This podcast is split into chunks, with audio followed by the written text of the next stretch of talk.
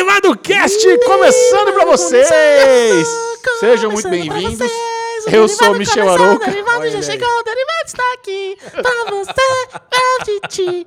Eu estou aqui com os meus amiguinhos, que vocês já os conhecem, mas eu vou apresentá-los mesmo assim, começando com ele, Bruno Clemente. Finally! E aí, Bubu? Finally! Livre da doença? Finally! Bubu está de volta. Saudável again. De pé, entumecido, endurecido, firme e forte. Beleza. Brilhando para você, jogando muito sal. Ah? Mas eu, eu tenho uma pergunta pra você. Pergunte para mim. Quem que é esse jovem do meu lado direito? Este jovem do seu lado não é um jovem mero jovem, é o bumbum mais juicy, mais softness. Ma- Quando você pensa em papel higiênico neve, você pensa em bumbum de Alexandre Bonfá. Alexandre Bonfá, muito bem-vindo. Cara, que prazer ter Bubu aqui de volta. Porque você já viu, né, cara? Derivado cast sem É Bubu flop. não dá. Não é dá. flop. O prazer é todo seu, o Caraca, prazer é o todo prazer de é todo nosso. E seja muito bem-vindo ao Derivado Cast, o podcast que foi eleito o melhor do Brasil em áudio e vídeo. Vocês viram isso? Que Eu maravilhoso. vi isso, Sensacional. Cara, muito legal. que Obrigado, demais. Omelete, pelo prêmio. Foi demais, adoramos. Foi... Você, você pode ver o Derivado Cast no Spotify, no Deezer, no Google Podcast, no Apple Podcast, em qualquer aplicativo e no, no- e no YouTube. Você pode assistir Opa. aqui no YouTube, tem vídeo também. Então, se inscreva aqui no canal se você não é inscrito. E se você está nos ou- ouvindo em algum lugar que dá para dar nota, dê nota ao Derivado Cast. Coloque lá cinco estrelas ou nota máxima e manda um comentário. Salve pra Sempre. turminha. É né? isso. É Boa. isso. E até o final desse podcast você Ah, vai saber o o que achamos dos episódios mais recentes de Euphoria e Big Little Lies, Homem-Aranha Longe de Casa, Stranger Things. Longe de Stranger casa. Things. Tem muita coisa boa para comentar, mas tudo começa com Arovengers. É o bloco das passeadas, dos rolês, do que fizemos de divertido, diferente. E Bruno Clemente teve experiência gastronômica. Experiência gastronômica, graças ao nosso talento, né, Micharouca, que é esse menino que conhece São Paulo na palma da mão, né? Ele é Ai, convidado ai, ai, para né, desfrutar das melhores coisas da vida. É uma vida. Michel, Micharouca tem uma vida de qualidade, mas Aham. pode falar, Lebonfá? Vai. Custa caro viver que nem o Michel. Ah, viu? vai se ferrar. Cara, é verdade. Custa cara. muito caro, Vai mas ferrar. assim, a gente foi. Lilo Italy, como é que é o negócio? É só lá? Italy, tá? Ah, só Italy? É, Little Isso. Italy é o bairro lá em Nova Fomos York. em Italy, né? Dar aquela degustada das delícias que temos ali. Tinha vinhota, queijos, restaurantes ali e Vocês tudo foram mais. for free? Creme, crepe de, bom. crepe de Nutella. Ali a gente foi para uma reunião e era do lado. A gente, na verdade, ia no Outback almoçar, só que tava ficando muito em cima da hora. O Michel falou: Hum, tem um Italy, já comi aqui, sou talento. Entre aqui nesse estacionamento que eu te ensino tudo. Vamos lá, então. E a gente foi desfrutar desse almoço delicioso. E Micharouca tem uma curiosidade que você não está sabendo qual é. Qual que é? Bru- Bruno Clemente, a Lebonfá foi no restaurante, pediu o cardápio executivo junto com o Micharouca, 50 reais, muito bom, que tinha a entrada, prato principal e sobremesa. Isso. É, aceitável. Preço justo, Um, bom preço preço em. São Paulo. É, e daí eu pedi um prato principal, uma pasta, uma massa, com um molho muito gostoso e tinha tinta de, de lula. Tinta de lula. Tinta de polvo. Então, um macarrão preto, praticamente, né? O molho Sim. era bem preto. Você brincou comigo, vai cagar preto, né, Bubu? E aí, rolou? Fiquei três dias cagando preto. o cocô mais negro que eu já vi na minha vida, velho. Cara, eu acho que foi essa, foi essa tinta de polvo, cara, que te limpou. É, Limpou pode ser. Tudo que você tinha Pode de ser. ruim por dentro de você saiu. É verdade. Olha, pra quem não conhece o Italy, fica ali na Juscelino Kubitschek, na zona sul de São Paulo. É um prédio de três andares que é meio que um mercadão italiano. E ao redor do mercado tem vários restaurantes. Nós fomos no último andar, que, é, que, que é o mais baratola, né? Que tem o menu executivo, mas tem o, o restaurante especialista em frutos do mar, o restaurante especialista em carne, tem, tem pizzinhas individuais, é bem gostoso. É onde a gente não pôde ir, não deu tempo, eu queria te levar no cantinho, ali no térreo, do lado direito, é o lugar do queijo. Tem aquela mussarela de búfala gorda, cremosa, fresquinha, coisa mais maravilhosa do mundo. Segunda-feira que vem, vamos lá? Com o Alemão Fá? Que- Bom. Você conhece o Ítalo Bonfá? Cara, sou louco pra conhecer, cara. Então, não segunda-feira que conheço vem Então, estaremos, estaremos lá. de volta. Quem Todos- quiser acompanhar a gente Convidados. lá, estamos lá. E vamos almoçar no mesmo lugar ou vamos em outro? Não, a gente pode experimentar, né? A vida é feita de experiências. E- Sensacional. E eu, eu, né, curiosamente, estava, estava vendo a terceira temporada de Stranger Things. Quando eu fui a primeira vez no banheiro, após degustar desse macarrão, eu falei, cara, eu acho Saiu que o Demogorgon. eu, acho que eu fui possuído pelo devorador de mentes, né? Que era parecer aquele sangue preto lá, né? Que Muito bom. deu aquela borrada preta na cerâmica e aquele Toblerone negro, né? Foi, foi interessante. Dark Side total. Não, com esse espírito de porco, eu preciso comentar que eu também tive uma experiência gastronômica. Ah, achei que você ia falar de cocô também. Não, aí não. Eu tô, tô tentando levar o papo agora. Vamos Ih, mudar. Vamos lá. É levar. Não, é o seguinte, eu comemorei o aniver- aniversário de namoro com a Juju de quatro Ei, anos. vapiano, quatro aninhos. Não. Dividiu o risotão lá. Ó, Ei, Miguelito. Não, nós fomos na é, Tartufaria São Pedro, que é um Nossa. restaurante especializado em trufas. É. Então, Caraca. todo prato tem trufa. Ou tem lasquinha de trufa, ou tem azeitão de trufa. A no- Quebrou o porquinho. Cara, pegou. que- Mas aniversário Quebrou de quatro o anos, né? Vale a é. pena. A entrada, Lesão, você ia gostar. A gente pediu um brie empanado com melzinho trufado. Caraca, Xuxa. Coisa mais deliciosa. Um tablete dessa Lara de brie. Uma delícia, delícia.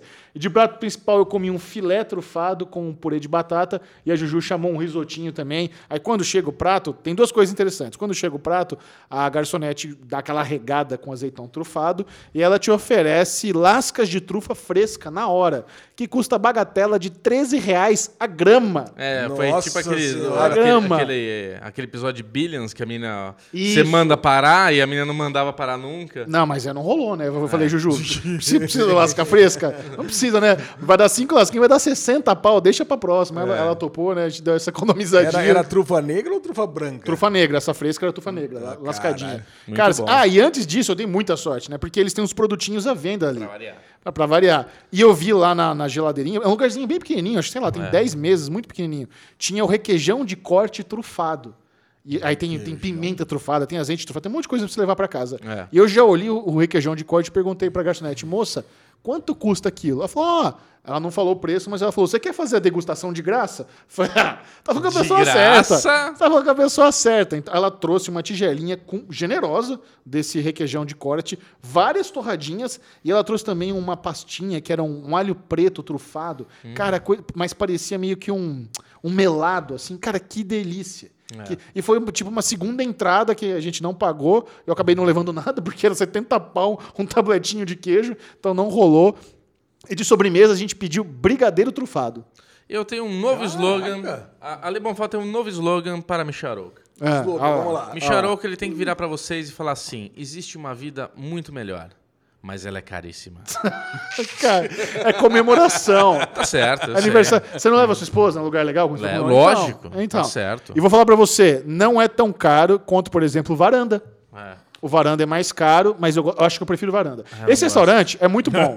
É muito bom. O que, que você falou? Eu não gosto do entendi o maço. É. Ah, o Bubu também, ele vai no restaurante degustação de carne, ele come pão de queijo. mas Não tem como gostar. É um tiburcio, né? Não, não dá pra dar mérito pra pessoa. Ok. Enfim, tirando isso, Alexandre Bonfá, qual foi a sua experiência gastronômica no final de semana? Cara, eu conheci um, um barzinho novo lá no Cambuí que eu não Ah, conhecia. vá que se conheceu um Ô, louco, barzinho. não, é, cara. não é possível que existe um bar no Cambuí que você não conhece. Cara, e é um esquema meio parecido com o Italy. Eu também tenho uma mercearia embaixo e tem um barzinho em cima. Agora, eu sempre pensei o seguinte, puta, vai ter um barzinho ali em cima, mas é um bar meio loser.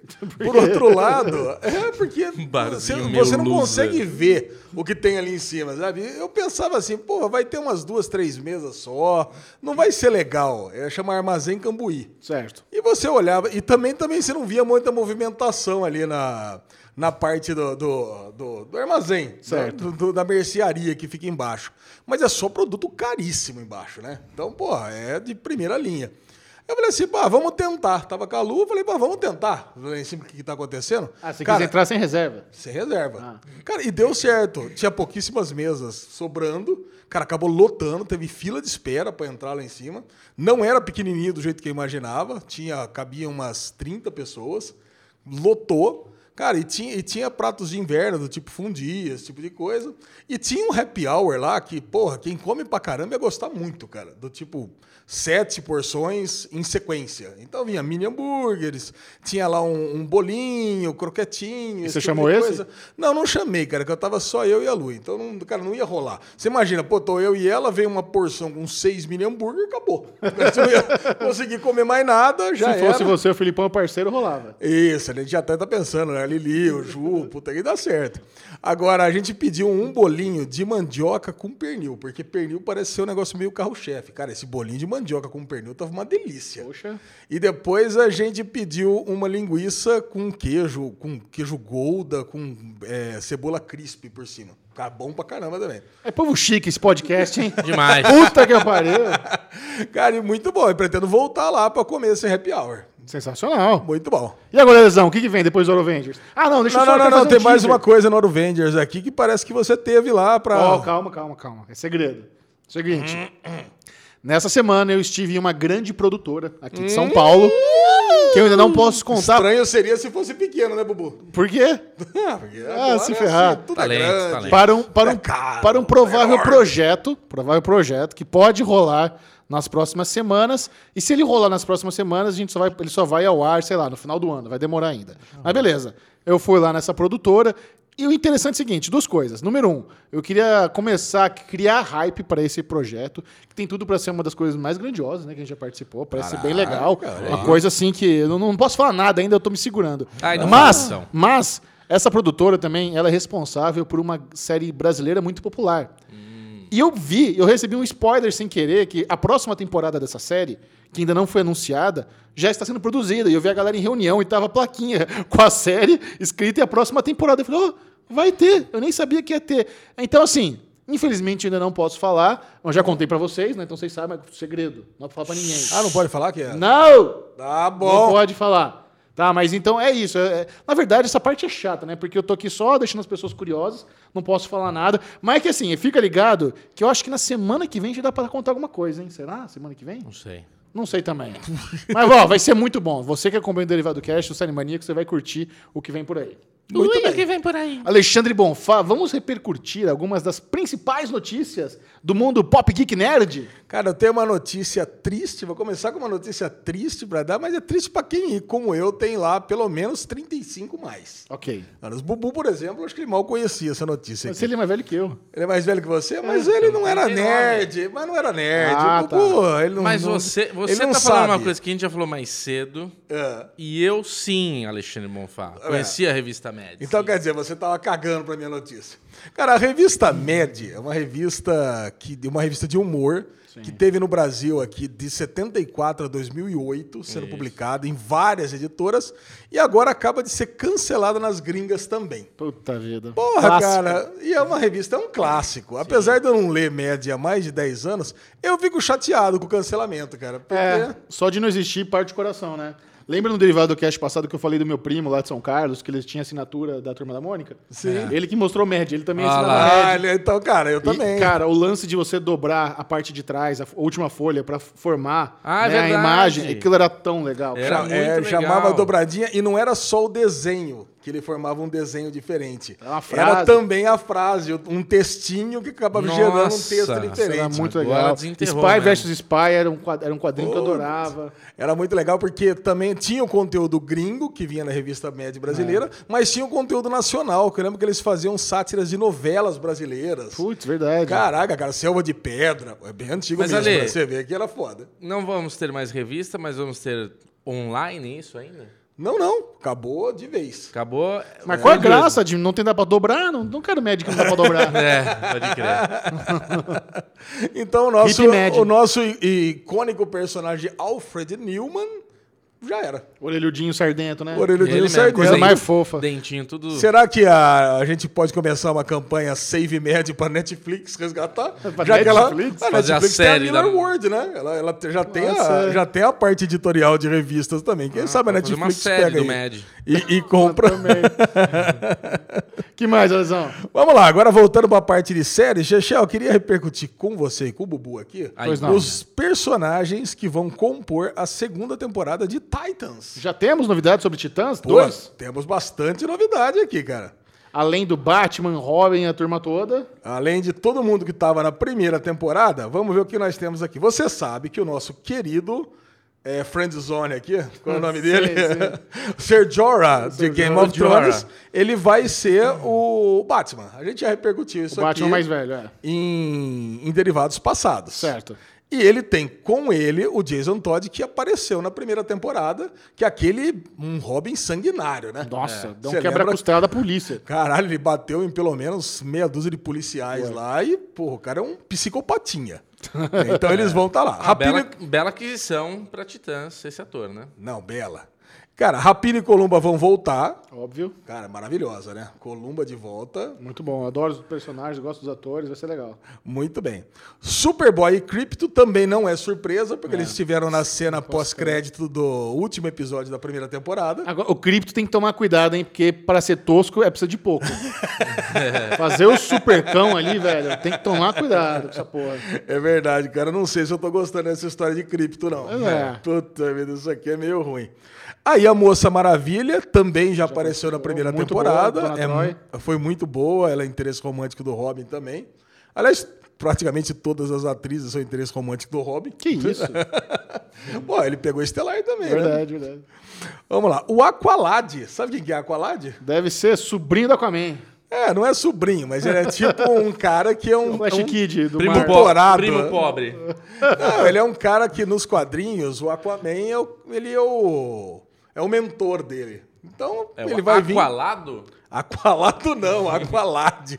Ah, bom, Aqualad. Nome ruim, né? é, o nome é ruim, cara, mas ele é um dos fundadores do- do- dos Novos Titãs também. Ah, então tá. ele vem pra ser, ele vem pra Tá. fazer parte. Porque Boa. assim, pra quem não assistiu ainda e já tá tomando esse spoiler, na primeira temporada de Titans, a equipe não se forma. É. É um grupo de pessoas com poder e algum interesse em comum que sai andando junto por aí. Ok. né? A Mercy Graves, que é uma personagem que ela é ligada ao Lex Luthor, já vou falando que eu tenho certeza que vocês não conhecem. Não. Ela é ligada às indústrias do- da LexCorp, então ela vai estar na segunda temporada. Isso me anima muito, porque teremos Lex Luthor, provavelmente na. Não, o ator não está confirmado, né? O personagem não está confirmado, mas. Podia trazer o brother de Smallville, nunca fez mais nada na vida. O cara que fez Lex Luthor de Smallville. É mesmo, né? Rosenbaum lá, o cara é bom, porra. Caraca, seria bom mesmo. Ele é mais velho, né? Exato. Com cabelo, talvez. Com certeza. Não, Tem Lex, Luthor- Lex Luthor tem que ser careca, não que inventa. ser careca. Não inventa moda, Careca não. e slick, pô. É, Lex Luthor com cabelo a gente já sabe que não deu certo por Superman e Batman, né? Pois é. Foi uma bosta. Cara, então vamos, agora outra coisa que me animou muito é que teremos Exterminador. Puta, mais um. É, mais um, cara. Já temos Exterminador em Arrow, né? Em Arrow, nos filmes, no, no desenho. No filme tem? É, filme tem, né? Foi a cena pós-crédito também. Cara, mas o Exterminador é um inimigo clássico dos Novos Titãs. É. Então, é, trazer ele pra cá vai ser um negócio muito bom. Sim. Eu curto. Pô, é um puta do inimigo foda. E junto com o Exterminador vai vir a filha dele, que é a Raviger, que é, e o Jericó, que são os dois filhos dele, na verdade. Puta, a família inteira dando trabalho. Família inteira. Não, não, não é dando trabalho, não. Porra, vai os ter dois. gente pra caralho. Isso tudo na segunda temporada? Tudo na segunda temporada, Caralho, vai cara. ter 30 episódios o negócio? Cara, o Jericó, ele é, um- os- o- é um filho do, do Exterminador, do Slade Wilson. Ele é mudo e ele tem o poder de assumir o corpo de qualquer pessoa só no contato visual. É um personagem foda, cara. Metamorfo. Um metamorfo? Não, ele não, não, não, ele não, não é que assume a forma, ele assume o corpo. Ah, ele vai controla. pra dentro de você. É. Ah, tá. Ele vai pra dentro de Uma você. possuída no brother. É, dá uma possuída no cara. E a, e a exterminadora aqui, que é a filha dele, ela, ela tem exatamente os mesmos poderes dele, inclusive um uniforme muito parecido. Ó. É, faltou criatividade esses irmãos aí, né? E é engraçado, cara. Ela detesta o pai, mas fez um uniforme igualzinho, né? É aquele negócio. E ela debandeia pro lado dos inimigos do pai pra tentar fazer vingança. dar uma equilibrada. E é isso aí, tá bom, né? Tá bom, Chega de personagem, eu acho que é legal. Eu tô super empolgado pra essa segunda Ah, eu temporada também. de Titans. Adorei, Legal, Adorei também Titãs. tô. Espero que essa segunda temporada Quando, mantenha o nível. quando chega? Não tem data ainda, só em 2020. Exatamente, Ah, não tem data. Só 2020? Não é? É esse ano ainda que sai, você acha? É, não tem data, mas eu acho que é 2019. Tomara, é, eu acho que sim. Então pode ser mesmo. Vamos lá, Chechel. Outra notícia importante é que Game of Thrones. Game of Thrones não, né? a série derivada de Game of Thrones, que estava em filmagem na Irlanda já faz algumas semanas, já está acabando o- as filmagens e até vai acabar as filmagens até o dia 10 de julho e vai mudar as locações para a costa da Itália. Isso é bem interessante, né, cara? A, a Longa Noite, esse spin-off, série derivada, série a- amiga, né? Eles não, não falam direito o que, que é. Promete ser uma coisa muito interessante porque eles vão mostrar tanto a origem dos White Walkers como o lance do primeiro grande herói de Westeros lá na casa Stark, Bran construtor, nessa época mais ou menos. E ir para Itália pode ser o sinal de que vamos visitar uma parte de Westeros que ainda não conhecemos em Game of Thrones. Porque Game of Thrones tem várias locações ao redor do mundo. Eu não tenho certeza, mas acho que Itália não é uma delas. A Irlanda é a base deles, é onde eles têm o puto estúdio, onde eles construíram Porto Real para fazer o, o pi- o episódio lá da, da Tacar Fogo. Substituído do Brovnik, né? Isso, para substituir para não queimar do Brovnik, eles construíram queimar lá, do Brovnik. lá na Irlanda. Será que vai ser uma coisa meio romana, assim, na série? Acho que não. É a costa da Itália, né? É, acho que não. costa da É, não. Não faria muito sentido. É um contraponto à Croácia mesmo, né? Se for na ser. costa ali no. É, pode ser algum castelo que seja ali próximo ao mar. Porra, é legal, cara. É- eu tô empolgado pra esse, pra esse, esse spin-off aí, viu? Outra coisa, essa foi uma entrevista do George R. R. Martin. E ele usou o nome A Longa Noite. A longa É noite. um nome que está repercutindo bastante. Mas internamente, dizem que o nome utilizado está sendo Blood Moon. Cara, Blood Moon é muito ruim, né? Parece série de vampiro Team. Isso, essa continuação de Crepúsculo, né? É, sem condições. Espero que mantenha a longa noite. Cara, então vamos lá. É, bom, a gente tem que ficar empolgado, né? Apesar Claro. de ter dado essa baixa aí nessa última temporada de Game of Thrones, a gente tem que ficar empolgado com, Concordo. com essa temporada de, dessa nova série. Muito O bom. que mais, Alesão? Não gasa, não? Vamos lá. Ah, a pedidos, atendendo pedidos, você descobriu, lembrou quem foi aí? O André mandou direct aqui no, no Instagram. Ele falou: Meu, uma das coisas que eu mais gosto no SérieManíacos.tv é vocês publicarem a lista semanal das séries mais maratonadas por brasileiros, Isso é legal, segundo o TV Time, né? Que É isso é uma parceria exclusiva que nós temos com o aplicativo TV Time. E lá a gente pode ter uma noção do que, que o povo, tanto no Brasil como no mundo, anda maratonando. Assim, e isso é uma lista, você chega à conclusão que é, é 100% Netflix, né? Porque as pessoas estão maratonando no streaming. E se você vê aí as produções, a maioria é, é o que, é o que está no catálogo. Mesmo, por exemplo, Grey's Anatomy. Grey's Anatomy no Brasil passa na Sony. Mas eu acredito que isso aqui é da galera que está maratonando na Netflix. Quando o Game of Thrones estava passando, o Game of Thrones entrava nessa lista. Mas, por exemplo, o que, que nós temos aí na, na, na semana de 1 a 7 de julho? Bubu, vamos lá. Você que não viu a lista ainda, qual que você acha que foi a série mais, maramo- mais maratonada na semana passada até domingo? Cara, eu não vi, mas eu vi. Lucifer. Não. Porra, Bubu, eu achei que você ia acertar de primeira. Dark. Stranger Things, animal. Stranger Things, animal. A que eu vi com o Michel tava em Lucifer e Dark. Mas da semana Não, passada, essa é mais caraca, recente. Essa é recente. É, Stranger Stranger Things está em primeiro lugar, disparado com 21,27% das pessoas. É. Dark está em segundo lugar ainda. Tem até uma cauda longa, né? Normalmente, Gostando de essas- ver, do- gostando de ver o poder de Dark. Normalmente essas séries assim da Netflix, ela tem uma cauda curta. Então na segunda semana já era. Quem Eu vou te assiste, falar, assiste. dessa lista, Dark é a melhor série. É. Você gosta mais de Dark do que de Stranger Things? Gosto mais de Dark que Stranger Things. Eu gosto mais de Stranger Things do que de Dark. Ô, Mas, ok. Tá entre as duas. É, eu, eu, amo muito as duas. As, duas, séries tá muito no coração, é. E eu tô gostando de ver a Jessica Jones aqui, cara, em nono lugar. Não, mas lê a lista inteira, lê o top O Ale, tá. é muito, o Ale é muito Campina, né? Muito. Beleza, em terceiro Guarani, lugar, né? Grey's Anatomy. Em quarto lugar, Lucifer. Cara, Lucifer tá no top 5, há, sei lá, desde que foi lançado, dois meses quase. Mas faz sentido, porque tem muitas temporadas, né? Quatro temporadas. Não é a terceira que tá? A terceira, quarta? É por aí, vai. Mas muitos episódios. Não, então, cara. como é que funciona essa lista aqui? Se você assisti- assistiu mais que quatro episódios, já é considerado uma maratona. Certo. Então, cara, você é, é tranquilo. Você assistiu quatro episódios. Quem tá maratonando Lucifer e assistindo quatro episódios por semana, vai entrar nessa lista aqui, Quanto- semana após semana. Você manja quanto tempo tem um episódio de Lucifer?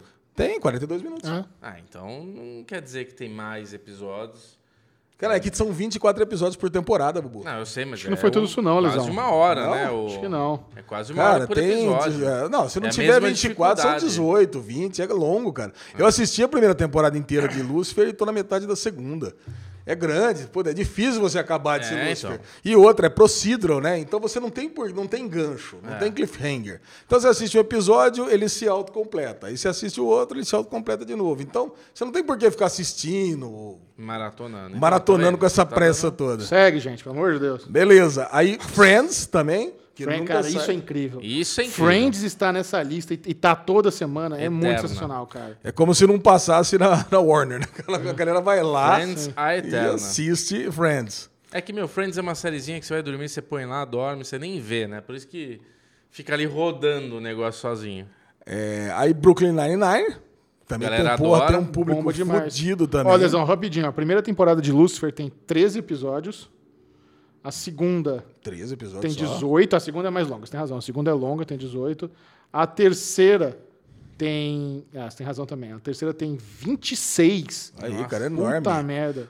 Aí a quarta, que, entrou, que é a original Netflix, tem só 10. Ah, tá. E vai acabar na quinta. A quinta é a última, já tá confirmado. Ótimo. Ótimo, você não vai ver nem a pau, mentiroso. Boa sim, vambora. É Jane the Virgin. Jane, Jane the, the Virgin, Virgin. é foda tá aqui. Sim, também. Porque é da CW. E- Ah, mas que no Brasil não importa CW, não tem CW no Brasil. É Netflix. É, mas é isso aqui que tá marcando, né? A pessoa Sim. tá passando, tá. Aí Good Girls, Jessica Jones Good e Big Bang Girls. Theory. Big Ben Theory em décimo lugar. Ó, em comparação com a lista do mundo, ó, a gente vê que o top 3 tá parecido, né? Stranger Things, Lucifer e Dark. Olha, Lucifer passou Dark. É, mas Dark vai bem também. Friends em quarto na, na lista global e Glee. Glee entrou, olha só, na, na lista global. Glee tá em quinto lugar na É. lista global, a lista mundial, né? Agora, não tem nenhuma da HBO, né? É porque, tipo, a HBO vai soltando semanalmente. Sim. É, não Não, mas, por exemplo, Game of Thrones já tá tudo lá. A É, pessoa pode ninguém mais tá assistindo, mano. Ninguém tá É, maratonando. é Quem assistiu, assistiu. mas na época de Game of Thrones, Game of Thrones aparecia. É. É. Quem tava remara- é, maratonando de novo, assistindo. Bom, quem fica de olho nessa lista é só Opa, acessar lá sériemaníacos.tv. O que que você tá batendo aqui? Você não quer ver o que tem aí? Ah, eu tô vendo que tem aqui, ó. E aí, como é que tá? 26 minutos de creme. Na volta, Nossa. mais novidades. Tá bom. Hannah, Hannah Montana. O quê? Hannah, Hannah, Hannah, Hannah Montana. Oh, Hannah. O que, que é agora? Tinha aqui o Poker e o Betina. Tirou. Você quer falar? Está começando o bloco de esportes do. Derivado Cast. Você vai saber tudo sobre poker, futebol, Fórmula 1 e UFC. Que Inacreditável. né? Fórmula 1 não, mas... Fórmula É 1 isso. não? Não Fórmula tivemos não Fórmula 1 teve, esse não Amém. É. Quer começar com, quer começar com Futibas, que é o mais Quero popular? começar com Futibas, Copa Feminina. Quero agradecer demais Bruno Clemente, que Cara- ligou pra mim na minha casa pra acompanhar a final entre Estados Unidos e Holanda. Fui eu, Bubu, pequeno Bubu, no final de semana, aniversário de mamãe, fui lá, final de semana, almoço em família e tudo mais. Cheguei lá, meu pai tava na sala e não parava de falar, puta merda, olha, é muito melhor, puta merda, é muito melhor. E aí eu cheguei lá, o que, que você tá vendo aí, pai? Não, vem cá, senta aqui comigo. Tava em cinco minutos, primeiro tempo, Estados Unidos e Holanda. E, cara, eu sentei para assistir o futebol feminino, né? A final da Copa do Mundo. E a gente ficou lá, se não me engano, 20 minutos assistindo aquele jogo, sem nenhuma falta. Sem nenhuma falta, Micharouca. E na hora que teve falta, foi uma cabeçada que deu lá, que caiu as duas, que nem uma jacu... Jacuti, jacu... Ih, cara, enroscou. Jabuticava dura no chão lá. As duas bem, assim, foi uma cabeçada de verdade. Então, assim, é, eu liguei pro, pro Ale, falei, Ale de Deus, liga agora. Aí, lógico, eu não liguei pro Michel que sabia que ele ia ignorar. Liga agora a sua TV e assiste essa final, porque tá lindo de ver, cara. A goleira holandesa jogando um put a jogo catando tudo, as meninas dos dois times jogando muito bem, a Holanda se segurando, os Estados Unidos, a seleção feminina, Mecharou, que eu sei que você está muito interessado em saber isso, em nenhum jogo passado elas não fizeram o primeiro gol com menos de 15 minutos de jogo. E a Holanda dando uma canseira nos Estados Unidos, até que então entra o nosso querido VAR, de um pênalti que foi não marcado e o VAR foi lá e a juíza conferiu e tinha sido pênalti. E os Estados Unidos fez o primeiro gol de pênalti, que foi uma pena, porque o jogo estava muito equilibrado. Tipo assim, os Estados Unidos. é, eu até ia falar isso, Ale Bonfá, que quando eu morei nos Estados Unidos eu aprendi isso lá. O, o futebol, nosso soccer, né? Uh, o, americano! Bora fora. o nosso futebol aqui no Brasil é jogado principalmente por homens, né? É um jogo paixão brasileira e tudo mais. Nos Estados Unidos, até pouco tempo atrás, era encarado como um esporte feminino. Você acredita? É verdade. É, e eles lá meio que. Eu não sei se é uma coisa meio de. Não, a palavra não é preconceito, mas vamos usar essa palavra. Eu não sei se era um pouco de preconceito, que o mundo inteiro ama futebol e os Estados Unidos falam, nós somos superiores e a gente joga. É, é, Beisebol, futebol basquete, americano, futebol americano. esses esportes mais americanos mesmo, basquete, beisebol e tudo mais. Então ele era meio deixado de lado. E agora, pouco tempo atrás, começou a criar os times masculinos, começou a ter um pouco de cultura. Enfim, o que eu quero Não, eu dizer. explico, só pegar o gancho do que você falou. É. Eu te explico por que, que o futebol era jogado mais por mulheres e, e menos por homens. Explica, Alexandre. Porque os Estados Unidos detesta perder. Entendeu? E eu, ele tentou jogar futebol lá nas primeiras Copas do Mundo e viu que não era páreo pro resto do mundo. É. Então, cara, não vou, não vou me esforçar para jogar isso daqui, sendo que eu não vou ganhar mesmo. É. Por outro lado, havia um, uma havia um buraco no mundo no futebol feminino que ninguém estava jogando, se aprimorando. Então eu vou treinar aqui as nossas meninas para que as próximas gerações elas vão ganhar tudo. E o futebol feminino americano ganha tudo mesmo. Então, porque Ela- o, o futebol lá é, é como você falou, ele é praticado por meninas desde muito pequenininhas. Elas jogam pra valer, elas se empenham pra caramba. Tipo, meu, e, e se tem uma coisa nos Estados Unidos que é tirar o chapéu, é o incentivo que eles dão pra qualquer esporte. Sim. Porque assim, a menina lá de 10 anos começa a jogar num timezinho, que ela começa a se destacar e tal. Meu, na frente da casa dela tem a plaquinha aqui, mora a jogadora do time da escola tal. Tipo, um amigo meu, né? Eu já falei aqui no Derivados há muito tempo atrás. Um amigo meu morou lá e ele foi pra jogar num time de futebol como goleiro. Cara, na frente da casa dele tinha uma plaquinha com o nome dele falando: posi- aqui mora o goleiro, Leonardo Falco, não sei o que lá, do time e tal. não sei- Tipo, porra, você se sente um profissional, né, cara? Um, a plaquinha, tudo bonitinho. No Brasil, essa plaquinha é alvo pra roubo. É, no Brasil, não imagina, cara. O Brasil é. Mas peraí, eu quero, eu quero fazer uma pergunta. Eu não acompanho futebol, mas eu acompanho o Derivado Cast. Até pouco tempo atrás, Alexandre Bonfá disse que não curtia futebol não, feminino. então, calma. O Ale vai se redimir hoje, porque ele assistiu e ele falou pra mim, Bubu, eu falei merda pra caralho no derivado. E eu falei, Ale, mas é legal isso. É, é, existia provavelmente um preconceito de Ale Bonfá com o esporte feminino. Eu sempre digo isso aqui e não, não tenho o menor problema em falar isso. O jogo de futebol feminino, ele é um pouco mais devagar.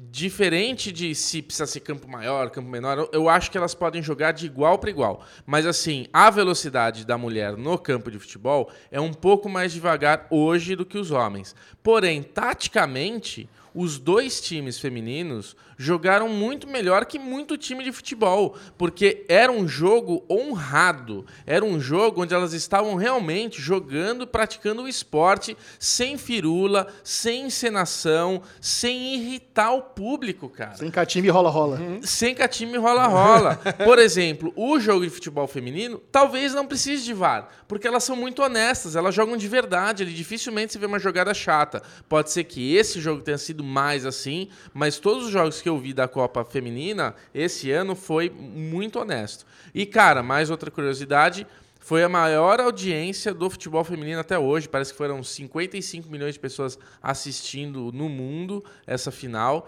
Então, assim, estão de parabéns, coisa linda. As pessoas no fim falaram que as americanas são arrogantes e tudo mais, mas aí eu acho que entra um pouco nessa coisa de que as americanas estão um passo à frente de todo mundo. Que nem a Netflix está anos sendo a Netflix e chegando no momento que ela chegou hoje como a grande Netflix, o futebol feminino está há anos se preparando para ser o que é hoje. Então, vai ser muito difícil realmente outra seleção bater, vai bater em algum momento, mas bater a seleção feminina com a qualidade de futebol que elas têm. Alexandre Mofá, agora eu quero escutar a sua voz. Então vamos lá, vou ter várias considerações aqui que você disse. Primeiro, Boa. sobre a audiência. É. Talvez um dado que você não conheça que é muito impressionante. Olha aí cara. ele, me, me faça conhecer. Vamos lá, na semifinal teve Estados Unidos e Inglaterra. Eu Sim. assisti esse jogo. Jogaço, cara. É. No, você sabe que os ingleses são apaixonados por futebol, tanto Porra. quanto os brasileiros. É a origem, E né? você sabe que a final da Champions foi com dois times ingleses. Liverpool e Tottenham. Cara, você sabe que esse jogo, esse jogo, esse jogo feminino, cara, de futebol feminino, teve mais audiência no Reino Unido do que o final da Champions. Caralho, Fudido. Caralho, lindo, esse velho. é um dado que eu fiquei muito impressionado. Parabéns. Segundo, vou falar as merdas que eu falei sobre o futebol feminino. Boa, Primeiro, Lezinho. que é, eu não gostava, que agora eu já gosto. Quer dizer, não era uma merda, mas assim, eu achava que era um jogo inferior. Hoje eu já acho que é um jogo parelho. E ainda mais eu que tô acostumado a ver Guarani lá pela Série C, Série B, aquele puta mando de jogo bosta. Esse cara, essa Copa do Mundo mostrou muito mais qualidade. cara. Ale, eu gosto E a- mais, eu tive mais prazer em ver Holanda e Estados Unidos do que Brasil e Peru. Ah, eu não sei. Depois a gente vai chegar no Brasil e Peru. Tá. Mas o, o, Uh, o lance, o lance, o lance é o seguinte: o futebol, cara, o futebol feminino ele marca jogador a jogadora. Você falou que ele é, É. mais lerdo, mas ele, eu acho que ele é até mais rápido. Porque você tem o, o futebol masculino, o cara, o pessoal vai lá pra trás e fica marcando por zona. É. Então, o futebol feminino não. O pessoal fica mordendo o tempo inteiro. Então, você tem que ser mais ágil, você tem que fazer um toque de bola mais rápido, senão você vem e perde a bola. Só a única coisa que é inferior, eu acho, é na finalização. É o contrário. Eu falei que era muito ruim os goleiros. As goleiras eram muito ruins no Derivado Cast. Depois disso, eu fui assistindo os jogos e eu, cara, os jogos e eu, eu percebi que não. As goleiras são tão boas quanto os goleiros masculinos. E você começou a ver só no segundo tempo, né? Eu comecei a ver só no segundo tempo, mas eu peguei exatamente no finzinho do primeiro e eu vi todos os lances do primeiro. Você viu? Pô, Cara, cada primeiro defesa, tempo, cara. a holandesa catou cada bola que você fala, caralho, velho, essa mina tinha que estar no nosso no Palmeiras, velho. Muito É, boa, menina. No Guarani, então, nem se fala. Podia entrar às 11 lá, substituir e acabou. Agora, Olha. eu falei... Michel eu fingindo falei- que tá dormindo aqui. Eu falei, a bo- o que eu falei de bobagem é que estavam pleiteando diminuir o campo e diminuir o gol. E eu achava que tinha que ser assim mesmo. Agora já não acho mais. Não, não Sabe, tem que porque nada. os placares, o Bubu falou isso, falou muito bem. Os placares do futebol feminino são similares aos placares. É. Com exceção daquele 13 a 0 dos Estados Unidos na, na estreia, que foi absurdo, o resto é tudo um jogo meio parecido, né? Os 2 a 1, 3 a 0, 3 a É. 1, 2 a 1. Quer dizer, então não tem por que realmente mudar as dimensões nem de campo, nem de tamanho de gol. As goleiras estão bom. O que falta é um pouco de mira, eu acho, né? Talvez. Falta treinar alguma coisinha ou outra, mas, cara, eu acho que é um puta no esporte, cara. Esporte, É. futebol feminino, eu acho que a gente tem que dar valor. E, Tá assim, lindo de e, ver, essa- e eu acho que tá no caminho certo. Eu acho que tá no caminho certo pra gente é, começar realmente a valorizar cada vez mais. Agora, Ale, as holandesas eram maravilhosas. Não, as americanas também, cara. Americanas Pô, também. mas Aquela, acho que é o número 12. As inglesas 10, sei também, as suecas também. Pô, Bubu, que que é? Eu quero saber como é que foi a turma do Cebolinha na Copa América sem o Neymar. Funcionou? Deu bom? Cara, Já tá querendo passar pra próxima. Vamos lá, Lezinho. Vamos lá, falar de vamos- futebol vamos falar. masculino, final, Brasil e Peru. Bom, vamos lá, né? A gente não pode se enganar. O que eu tenho pra falar sobre Brasil masculino, cara, é que a gente não pode se enganar. O Brasil pegou só teta, né? Vamos, Não, o Brasil pegou a Argentina, que tudo bem, jogou mal, mas quando foi Brasil e Argentina foi um jogo carrancudo. É. E eu acho que o Brasil jogou bem. Teve eh, os primeiros jogos que não estava tão bem, mas o que, que eu vejo em competição? Um time de futebol, quando começa, ele tem um, uma- um- um momento de adaptação, de entrosamento, de coletividade. E daí entra um pouco no que o Michel tá falando, no que a gente vai falar aqui, que é essa coisa.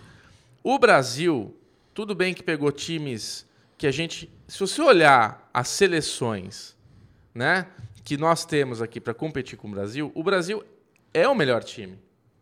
Ah, desses tem da América poucos do Sul, times, Desses poucos- da América do Sul, sem dúvida nenhuma. Então, melhor é, é é isso. Então, assim, deu a lógica? Deu. Mas, cara, se você pegar o Brasil com o Neymar, aí eu acho que é o ponto, é muito diferente. Eu não gosto do Neymar há muito tempo. Eu não gosto do Neymar nem quando ele jogar no Santos, sabe? Não gosto desde lá. É, mas assim, e eu sempre falei isso, cara. Eu sempre fui muito criticado entre amigos, roda de amigos, que eu falava, mano, o Neymar é o futuro o Robinho, sabe? Tipo, vai acabar voltar jogando o Santos aqui. Hoje, inclusive, a gente mais tarde vai falar dele aí, mas enfim, não vou queimar a pauta aqui. Ah, ah, o Neymar, cara, ah, eu- a gente acho que falou exatamente isso. Ele, quando chega numa concentração, tudo, ele, ele faz que um time não, tem- não tem esse espírito coletivo, não tem esse espírito de equipe. Tudo em função dele. Tudo em função dele, entendeu? Aí tem um pai dele que todo mundo sabe que o cara é mala. Ele deve chegar lá, o quarto dele deve ter o cobertor diferente, deve ter água diferente, deve ter o horário diferente. Todo mundo. Sabe, eu tenho assim. Óbvio que eu posso estar exagerando um pouco, mas ele é o cara que é o cara que desequilibra. É. Sabe como é que é? O Messi, que é o Messi na Argentina, eu percebo que tem uma carga psicológica do time. Eu não acho que ele é um cara que desequilibra o coletivo. Mas eu acho que se- gera-se uma cobrança tão alta em cima dele que prejudica o time. É, E talvez acho. o time sem o Messi seja melhor. Não porque o Messi é Neymar. Acho que é completamente diferente uma coisa da outra. Mas eu acho que tem essa carga de fazer que um time se una mais. Então, quando o Neymar não tá na nossa seleção, graças a Deus fingiu que tava machucado, que depois o Neto, não gosto do Neto, mas o dono da bola, lá, sei lá como é que é o programa dele, mostrou lá umas coisas dele, que ele machucou, não sei o que, lá tava numa puta festa, dançando, depois ele correndo na esteira, e o caramba. Cara, Não. o time sem o Neymar jogou muito bem. Você via vários momentos que quando o Neymar tá na porra do time, não sei o que acontece, que ninguém corre atrás da bola. Então você vê lá o Cebolinha, um puta de um pique. O, o, o- o Daniel Alves é um, um jogador que eu critico muito ele, cara, na seleção. E o Daniel Alves, sem o Neymar na seleção, ficou muito melhor. E quem que o Daniel Alves é melhor amiguinho? Da porra do Neymar. Então, assim, acho que o Daniel Alves com o Neymar fica meio uma panelinha. E quando tirou essa peça, o Daniel Alves participou mais do, do, do todo. Não sei, assim, foram impressões que eu tive. O Neymar é um puta jogador, mas ele hoje é um problema pra qualquer time que ele vai. O PSG não sabe o que faz com esse porra. Eles estão querendo, meu, pelo amor de Deus, alguém, alguém me leva esse cara embora, velho. Não, Não, quero cara, mais. Eu, eu acho que o lance é o seguinte: com o Neymar em campo, eu acredito que o Brasil não, ter- não teria sido campeão. Essa é a Eu, minha- eu também acho. Porque, assim, ele causa realmente outros problemas. Eu concordo pra você. Mas eu acho que a principal virtude dele não estar em campo é que muitos jogadores puderam brilhar. O Cebolinha, Sim. por exemplo, mostrou valor. O Richarlison é um cara que entrou pra seleção pra não sair mais. É. Aquele David Neres mostrou que é um bom jogador pra estar na seleção. Cara, você quer saber Porque quem o que acontece? Com, com- com o Neymar em campo. Não, Bubu, caraca, você falou pra caramba. Espera um pouquinho. Hoje, hoje não, o cara voltou de, voltou de doença, tá É que eu queria falar do Gabriel Jesus. Não, então vai, fala do Gabriel Jesus. Não, é só que o Gabriel. o- É exatamente isso que você falou. O Gabriel Jesus apareceu, cara. É, não, todo mundo. Gabriel Jesus apareceu, o Firmino apareceu. Mas assim, o que eu tô falando são das revelações. Abraço. É, é, não. Desculpa.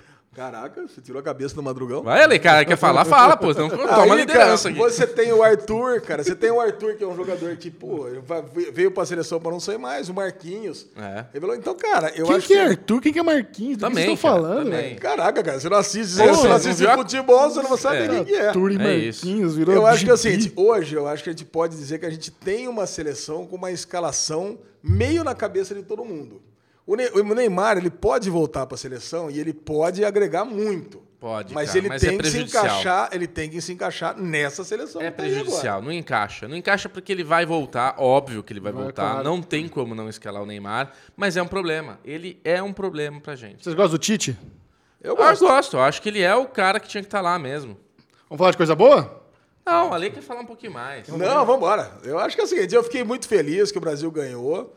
É, eu acho que eu não, eu não tô iludido que o Brasil tem o melhor time do mundo de jeito nenhum. Quem tem? Puta, sabe? Quem tem? A França. A França eu acho que tem o melhor time do mundo hoje. A Alemanha tem um puta de um time. A Croácia tem talentos individuais fodásticos. Sim. Então, puta, o Brasil, cara, ele realmente vai ter que mostrar o valor dele fazendo uns amistosos contra esses times bons. O, o Brasil ainda tem. Aí a gente entra nessa história. A Copa América eu acho que deu o que tinha que dar, mas o Brasil tem uma maratona ainda pra evoluir mais esse time. Agora, Lê, queria falar uma curiosidade que o Messi saiu falando um monte de bobagem, de corrupção brasileira, que essa Copa tava na mão do Brasil, comprada e não sei o quê. Eu fiquei bem desapontado com esse comentário dele, porque eu acho que não teve nada disso. Inclusive, teve um Você ficou pênalti. desapontado com a Argentina falando merda? Ah, mas eu, eu gosto muito do Messi. Eu gosto muito do Messi. Eu acho que ele é um cara.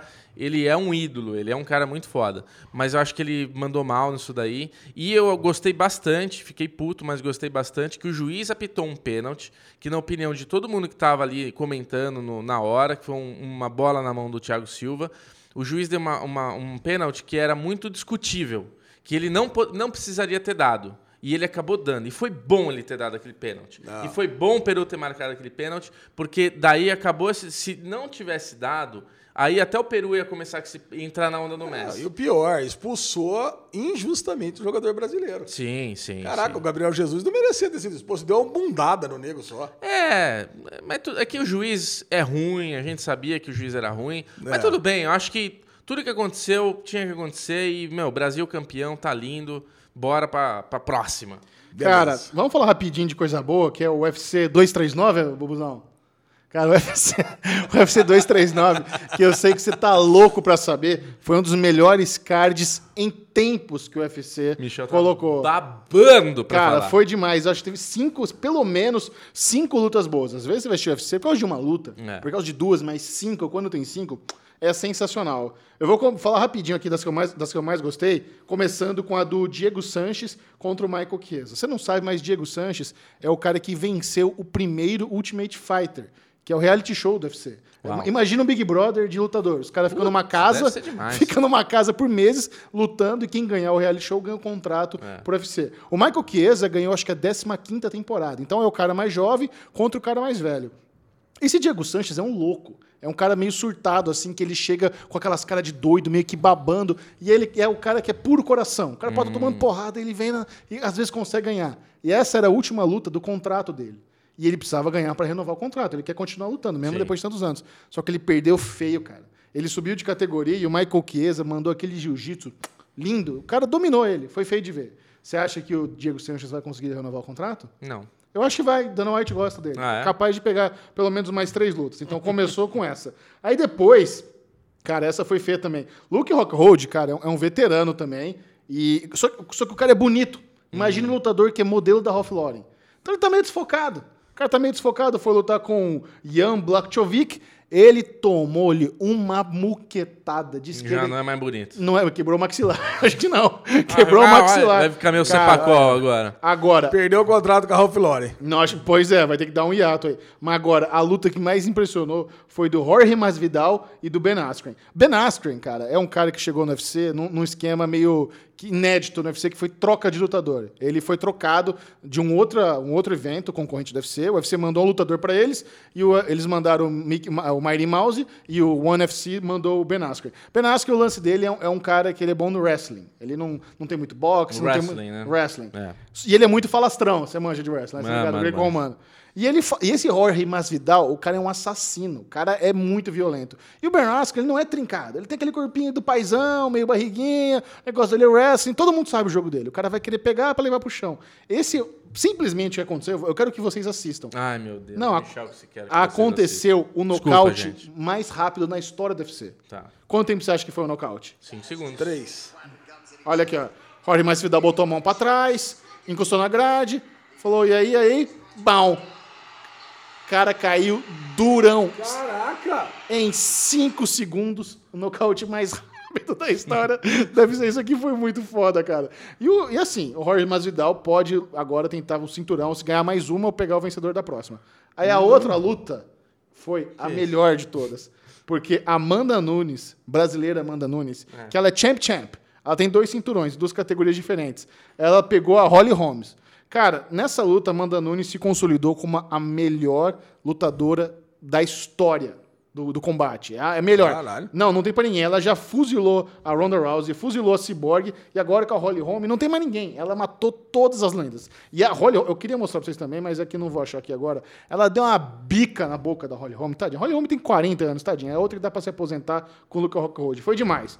Amanda Nunes é o orgulho brasileiro. E, na luta principal, o GOAT, Greatest of All Time, John Jones, enfrentando o brasileiro Thiago Marreta. O Thiago Marreta é um cara gigante. Você vê a foto do cara, imagina o cara. A Marreta. Com a, com a tatuagem do Mihonir, assim, no peito. O cara é enorme. Eu tenho pra falar do Thiago Marreta. Que fala aí. quando eu fui na, quando eu fui assistir o UFC ao vivo em São Paulo, o Thiago Marreta lutou. Ah. Foi, foi. Cara, e eu fiquei, e eu achei inacreditável. Eu falei, não é possível que esses dois caras são da mesma categoria. Esse Ele é um cara, gigante. ele é muito maior, ele é muito gigante. E ele acabou com a luta quando eu fui assistir e no primeiro round, mas muito rápido. Mas qual que é o lance do John Jones? John Jones não é tão musculoso como Marreta, mas a, o principal característica do John Jones é a envergadura dele, né? De braço a braço. Então ele consegue manter a distância, controlar a distância com muita maestria. Então o John Jones, sabendo que ia lutar com um cara que tinha a marreta na mão, que com um soco pode É, ganhar, um soco só acabou. o ele fez aquela luta tática. Fez aquela luta tática, controlou a distância, pá, deu ali, deu ali, não sei o quê. No final das contas, o John Jones ganhou por pontos, cara. E teve um juiz que deu a luta pro Thiago Santos. Pô, Caraca, hein? Foi, Cara, foi, foi dividido. vi- Um juiz deu. Eu achei absurdo. Pra mim, o John Jones ganhou fácil essa luta. Eu deu vi- dois rounds no máximo pro Marreta. Uma loucura que esse juiz fez. Não, eu vi que teve uma parada que o John Jones foi dar entrevista depois de cadeira de rodas. É, ele tomou umas ele levou, foda. porque disse que o Marreta conseguiu a- a pegar um negócio na, na parte da perna, né? Foi. Ele conseguiu a- atingir um ponto fraco dele lá, que ninguém nunca Então. tinha conseguido, e ele não estava conseguindo Pra você ver como o John Jones é foda. O Marreta, ele é é faixa preta de Muay Thai. E o John Jones ficou no Muay Thai com ele. Ele quis ganhar do cara na especialidade do cara. Caraca. Ah, O John foda, Jones hein? poderia ter levado pro chão. Ele é um wrestler, um jiu-jiteiro foda. Ele podia levar o cara pro chão, finalizar, meter o ground and pound. E ele quis ficar no Muay Thai pra provar que ele é melhor do que o melhor habilidade do cara. John Jones é, é o melhor lutador da história que- do UFC. O cara é muito, muito bom. Eu quero fazer um wrestling com você, Michel, pro round pound também. Round, round power. Cheio dos termos aí. Ah, então tá bom. Esse foi o UFC 239, empolgadaço demais. Que maravilhoso. Esporte marcial tá babando Caraca, agora Ô. Volpeira, abraço pro Volpeira. Abraço. que mais, Alesão? Deu medalhão na semana? Na volta, o Merdalhão da Semana. Ah, merdalhão, você já sabe quem é. O Merdalhão da Semana é um prêmio que ele é merecido, não é apenas dado todas as semanas. O. Derivado Cast elege uma pessoa, uma situação. Às vezes é engraçado, às vezes é trágico. Alexandre Bonfá. Quem leva o Merdalhão dessa semana? Ah, conforme o Bubu já antecipou, o medalhão vai pra Neymar. Ei, Neymar O que o menino Júnior. Ney fez, pô? Cara, o menino Neymar não é. por- Ele não entrou em campo, né? Não foi porque ele simulou uma contusão. Eu nem acho que ele simulou a contusão, na Ah, verdade. simulou. Eu acho que ele tava machucado de fato. Pelo, mas pelo, ele. pelo que você tá falando, você não viu o vídeo que eu mandei pra você do Neto, Não, eu né? vi, mas o que você não sabe é Ah, olha lá, olha aí, que. É, não, é sério. Olha, é muito o que amigo do você Neymar. não, Cara, o que você não sabe sobre a contusão do Neymar Sei. é que ele teria condições de jogar os últimos dois jogos. Que talvez você e nem o Neto saibam, né? Porque ali realmente ele já estaria na fase que ele poderia treinar. Pode ir pro baile funk, ele pode fazer o que ele quiser. Então, ele mas já se ele estaria poderia recuperado. jogar os dois jogos, os últimos dois jogos, por que cortaram ele? Quem optou foi o Tite. Foi É uma decisão lógico, do Tite. é óbvio. Ah, mas isso é pra Mas, abafar, cara, né? ele não Abafar tinha- treta. Ele não tinha condição, cara. A Nájila acabou Ale, com, pataquada. Vai Tá lá, bom. manda Mas lá, enfim, ele não está recebendo o medalhão da semana por não ter jogado a Copa América, mesmo porque nós ganhamos. Ele está recebendo o medalhão da semana porque Verdade. Ele não se reapresentou ao PSG. Olha aí. E ainda que eu não tenha nenhum carinho pelo futebol francês, nem poderia ter, cara, é uma puta de uma sacanagem antiprofissionalismo, né? Mas ele perdeu Todos jogo? os jogadores, não, todos os jogadores se reapresentaram hoje, no dia 8 de, de julho, e ele não. E o pai dele, né, ainda pegou, mandou um recado, falou: não, vocês já estão sabendo que ele vai se reapresentar só no dia 15, porque ele tem compromissos com o Instituto Neymar, que é uma ONG, que sabe-se Deus o que, que faz.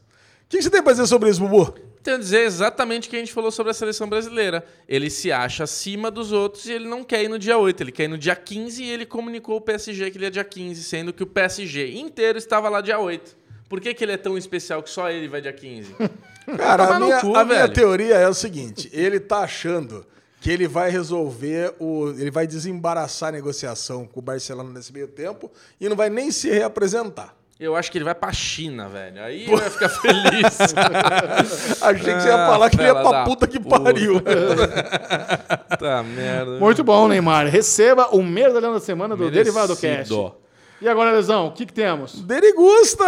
Derigusta! delícia! Aquele momento do Derivado Cast onde você vai ter uma degustação, um aperitivo, novas séries, dicas, um pouquinho de spoiler só pra você saber se vale a pena ou não. De spoiler pra você não chorar. E a primeira é uma coisa que a Le Bonfá me obrigou a assistir, não estava nem no meu radar. Ô, quem, quem, a dica da nossa amiga Denise. Pô, Denise, muito obrigado, viu? É o The Last Czar, como é que é? O... É, Os Últimos Kizares, uma Kizares. série original Netflix. É mais um documentário, né? Então, Com cara, encenações, né, Xexão? eu fiquei surpreso porque eu não esperava que fosse documentário, eu não sabia. Fui dei play lá, vamos ver que porra é essa. Eu também É. não. E eu ach- tava achando muito mal, mal atuado, né? Falei, oxe, O que tá acontecendo aqui? Por que é tão ruim assim, né? Parecia algo, sei lá, muito amador. Aí, que, aí entrou o testemunho das pessoas especializadas na família Romanov, que é sobre com essa dinastia russa, que, que deixa as pessoas muito in- interessadas até hoje, né?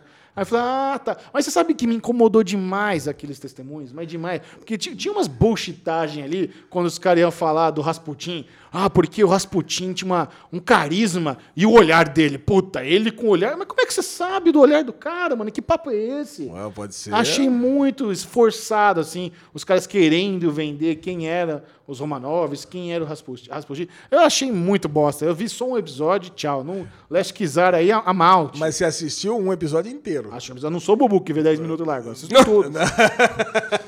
Você viu, Bubu? 10 minutos e larguei. Olha lá. 10 minutos e largou. Ah, mas eu, eu, assim, eu tava assistindo e tava curtindo a história exatamente por aquilo que você falou, né, Alezinho? Porque a gente foi ver a série no Prime Video dos Romanovs e tal, então tinha ali. eh, Tem uma história interessante por trás Exato. de tudo isso. Então tava interessante, mas não me conquistou. Eu não gosto mais desse formato meio National Geographic, History Channel. Não gosto mais, tenho preguiça. Não, aquela barbinha do Rasputin, puta coisa escrota, mal feita, falseta. É, não é, não é meio atuação. é. né? Não é atuação, é encenação aquilo, cara. É. não, é muito ruim mesmo. O velho morto que- lá no caixão, Eu cinza, cheguei, né? cheguei até a comentar, tava assistindo, tava assistindo calor, falei, não, isso não são atores. Eles não são, certeza que não são. Pegou qualquer pessoa aí, parece que é uma, uma turma de cinema aí que tá fazendo qualquer coisa Mas aí. olha, pra quem gosta de história, Agora poderia ser uma série do tipo The Tudors, uma série de. É, Ele quer sequestrar o Dedelicusso com o Caralho, chefe aqui. É BubuCast hoje. não, não é isso. Eu tô aqui só pra lembrar que eu vi, mas eu quero que eu, eu ia falar do Se for- Romanov. Se fosse uma série de época, estilo The Tudors, falando dessa época do, do Nicolai II, do. Porra, ia ser Sim, foda, a cara. é foda. Então fica a dica aí, Netflix. Já, Aí, já que você tá fazendo essa merda aí, já dá um upgrade Eu e faz uma série boa. Assisti o musical da Anastácia com a Juju na Broadway. Nossa. Ai, Nossa, filha, per- rica. filha perdida dos Romanov. Olha aí, filha Olha só. perdida. Tá vendo E aí, o que, que você ia falar, Bubu? Não, eu queria falar que pra quem gosta do formato National Geographic History Channel da vida, vai gostar que a série não é ruim. Eu acho que vocês estão fazendo uma crítica muito pesada. Ela é interessante, ela é, É, ruim pra ela, caramba. ela é rica de história. Não. Mas, pra nós, série maníacos, não tá fazendo muito negocinho. Eu queria falar sim, Michel Arouca, de The Chef Show, porque nós tivemos um ouvinte ou vídeo ouvinte, sei lá como é que fala quando é vídeo. Como é que fala? Ouvinte é que escuta vídeo, é que... Audiência. Telespectador. Audiência, telespectador, boa, obrigado. É, a gente tem aquele filme, The Chef, né? Com o ator que faz o. o John Iron- Favreau. Isso, obrigado, Alê. E ele tem aí uma série agora de cozinha, né? Que ele tá fazendo um chefe de cozinha junto com outro rapaz e eles estão cozinhando, vão na, na cozinha da pessoa e tudo mais. É interessantinho. Eu vi. É, você viu? Uhum. Olha aí, Michel Arouca. Então nos comentários, o que, que você achou? Ah, eu acho, cara, eu gosto do filme pra caramba. Eu, É. eu acho interessante o primeiro Gosto do episódio. filme pra caramba. Eu gosto também. do, o primeiro episódio com a Gwyneth Paltrow é interessante É. porque você nota que deu alguma coisa de errado ali com a comida, não tá muito saborosa. Cara, é, é isso que eu queria comentar. Tipo, a primeira, os primeiros 10 minutos aí, que é essa receita que eles fazem uma sopa inspirada no nome da personagem dela, no- na- da Marvel, que é a, pop, a Pepper Pepper. Pepper, Potts. Pepper Potts. Pepper Potts. Então eles fazem uma sopa Pepper Potts é, vegan, sei lá, porque ela, pelo jeito, é vegetariana. E daí, cara, eles estão preparando ali e na hora que eles experimentam, é uma. É assim, nítido que tá uma bosta o negócio. que o negócio ficou uma pimenta. Não dá pra sentir gosto de merda nenhuma. Porque o cara que tá. É, é o ator, que é chefe, com um chefe bom. Isso. E eles fazem lá a mistureba deles, na hora que o chefe põe na boca, ele. Hum, eita, nós! e na hora que. Aí a Pepper Pops lá põe na boca, também dá. Eita, pimenta! pimenta." Aí olha pro outro lá. "Ah." Então os três ali, cara, dando aquela. "Ah", difícil de engolir.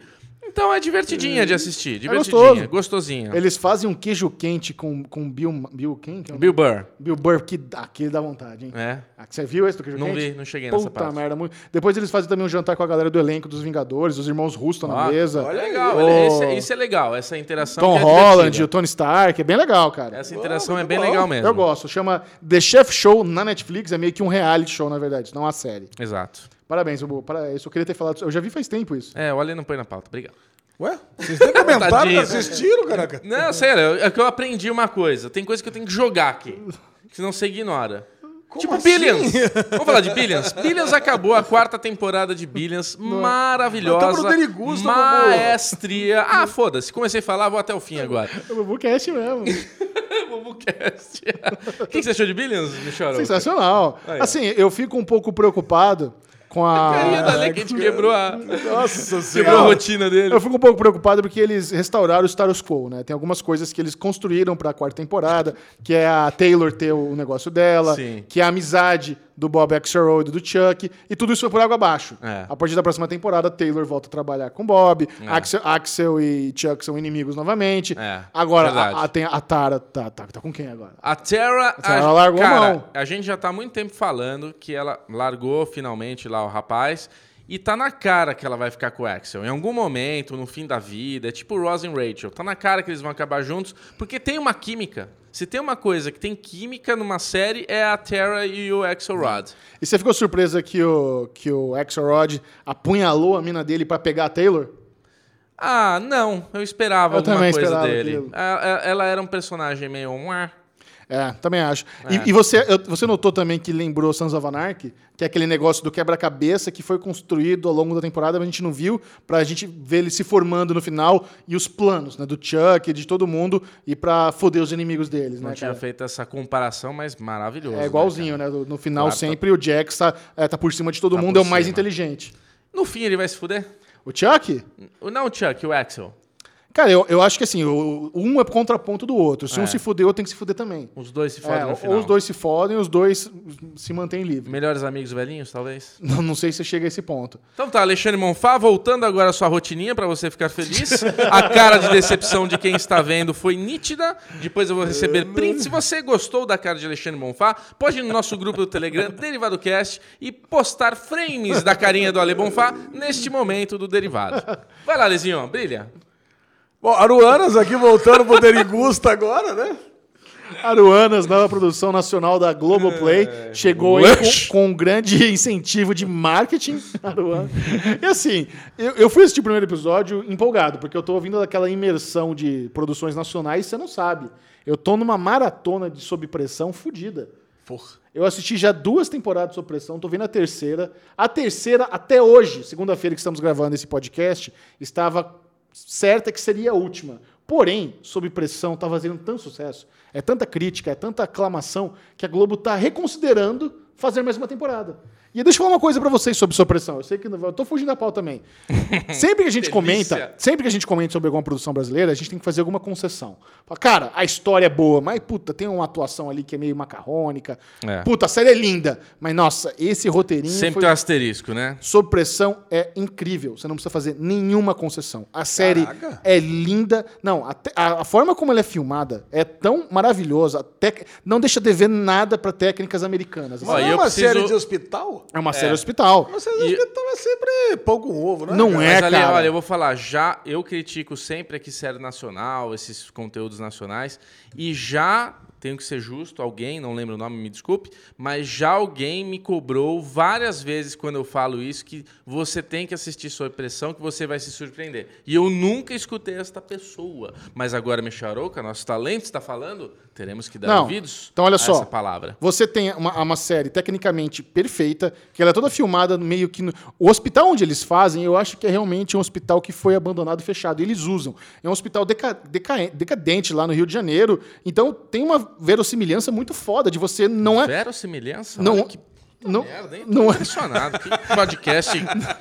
Nossa, rico, né? Rico. Não é um hospital construído no Projac, é uma instalação real ali que te traz muito é, im- imersivo. É. E tem a melhor atriz da atualidade brasileira, que é Marjorie Stiano. Marjorie Stiano, cara, ela soube escalar a pirâmide da Rede Globo como ninguém. Ela começou lá na base, na malhação, na vagabanda, ganhando 20 reais de uma berma por mês, tendo trabalhar 15, 15 horas por dia por anos.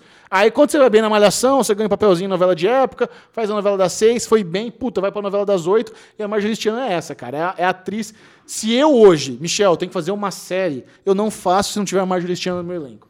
Ela Caraca. é maravilhosa. Mas qual que é? Mas tudo bem, mas qual é que é da sua impressão? Cara, é uma série médica, é uma série médica que mostra o hospital público no Rio de Janeiro. É isso. É, é basicamente isso. Mas Só- tem uma história. To- É lógico, é uma- tem uma história. É, é uma história que não é. pro- Tem os casinhos da semana, mas ele mantém arcos narrativos ao longo da temporada pra te prender. Por exemplo, a Marjorie ela tem um lance, problemas. é, Traumas que ela foi abusada quando era criança, ela se corta meio Sharp Objects.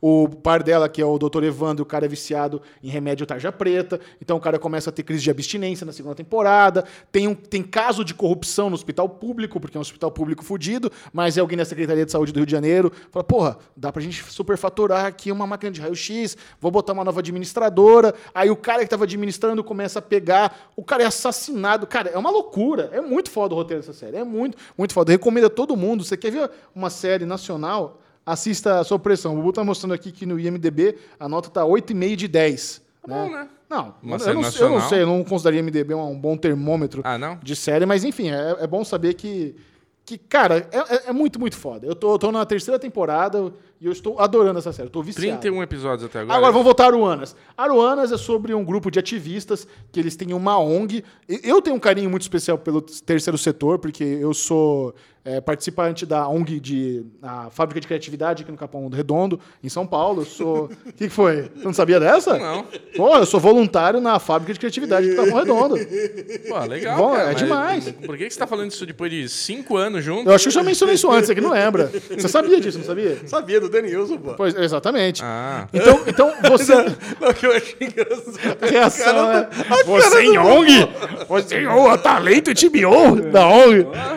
Então, tá vendo, Johnny Depp? Você fica criticando nosso amigo, até Cara, participar então- em ONG voluntário ele vai. uma, uma série de ativistas. E- Só que, assim, tem um. é, acho que elas vão pra Manaus. Onde é que é que elas estão indo? lá? Manaus, Cari. A Cari. cidade chama Cari. Então tem lá o cara da mine- mineradora e tem a menina ativista que ela tem um contato com o repórter, o repórter vai dar o dossiê pra ela pra mostrar que a minera- mineradora tá fazendo merda ali na cidade.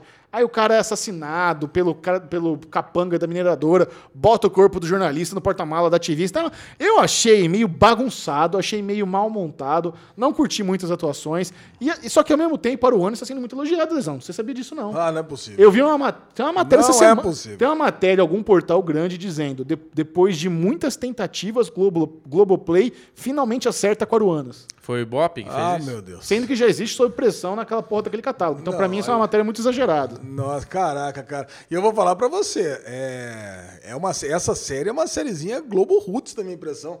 Eu que já assisti no meu, no meu passado remoto aí, eu assisti as minisséries da Globo. Você queria ver sacanagem, né? Não, eu Meu- assisti uma série que eu achava... passado você via eu lá na achava- Band. Ah, não, a Iourca, essa Como é que era o eu não nome achava Band nem lá? Mas Privé? tinha tudo a ver. Cine Privé? Você nem prevê, mas como é que era o nome da mulher lá? É a, a Emanuele. Emanuel. Cara, se assistir essas séries da Globo, eu achei que tem tudo a ver. O estilo de, de, de cinema, eu achei, cara, eu achei que tem tudo a ver. E talvez é, o que propicie mais isso são as atrizes muito conhecidas, né? Thaís Araújo, a Débora Falabella, a outra eu não lembro o nome agora. Ela- é isso aí. cara, Então tá ali, eu fiquei olhando aquilo e falei, ai meu Deus, tá ruim isso aqui. Aí chega aquela outra estagiária, nada a ver, a menina não, não sabe, não sabe fazer nada com nada, tá dormindo no banheiro. De repente ela se torna o quarto membro do Quarteto Fantástico lá do nada, sabe, só É. pra poder casar. Né, as atrizes principais, agora já vai pro, pro, pra Manaus lá junto. Ah, velho, ah, puta, que preguiça desse. É horroroso, cara. Eu até comentei no nosso grupo, né? Falei, olha, eu vou falar pra você, perto de dessa Aruanas, o escolhido virou uma puta de uma série. Ô, louco, caralho. ô, louco. Cara, eu detestei esse Aruanas, cara. Detestei. É. Cara, pra mim esse primeiro episódio foi tão ruim que eu fiquei com vontade de ver o segundo. Falei, não, tem que ter alguma coisa. não, não é possível. Não, é possível, né? tem, que, tem que ter uma re- redenção aqui, cara, porque não pode ser isso aí, não. E aí? Não, Teve? não vi, não, não vi. Eu tava vendo Ah, sua pressão. Ah, tô, tô ocupado com sua pressão por enquanto. Mas, cara, sabe o que eu quero fazer? Eu quero lançar. Eu vou fazer isso no SN Play, Bobo. Vê o que você acha dessa. Ai, meu Deus. Em busca da melhor série brasileira. A gente monta um bracket de sabe, que é um, um versus o Sei, outro. sei, sei. Então a gente faz, a gente analisa stream por streaming, pega os contenders de cada streaming. Então vamos lá, Netflix, é, Coisa Mais Linda, é, 3%, ou Escolhido. Eu, eu, deci- eu falo sobre o aplicativo, falo sobre a Netflix, Netflix não precisa. Falo sobre todas as séries nacionais do catálogo, elejo a melhor e ela vai contra depois do vencedor da Globoplay, da Fox, da HBO. A gente vai buscar a melhor série brasileira. Eu não acho que tem que ser assim. Eu acho que tem que ser não. tudo misturado. Não é a Mas- melhor da Netflix com a melhor da Globoplay. Não precisa ser assim. Tem que Mas ser a é- melhor mas- série nacional. mas- Tem que embaralhar randomicamente. Por quê? Por que não? Porque, de repente, os quatro melhores podem estar na Netflix.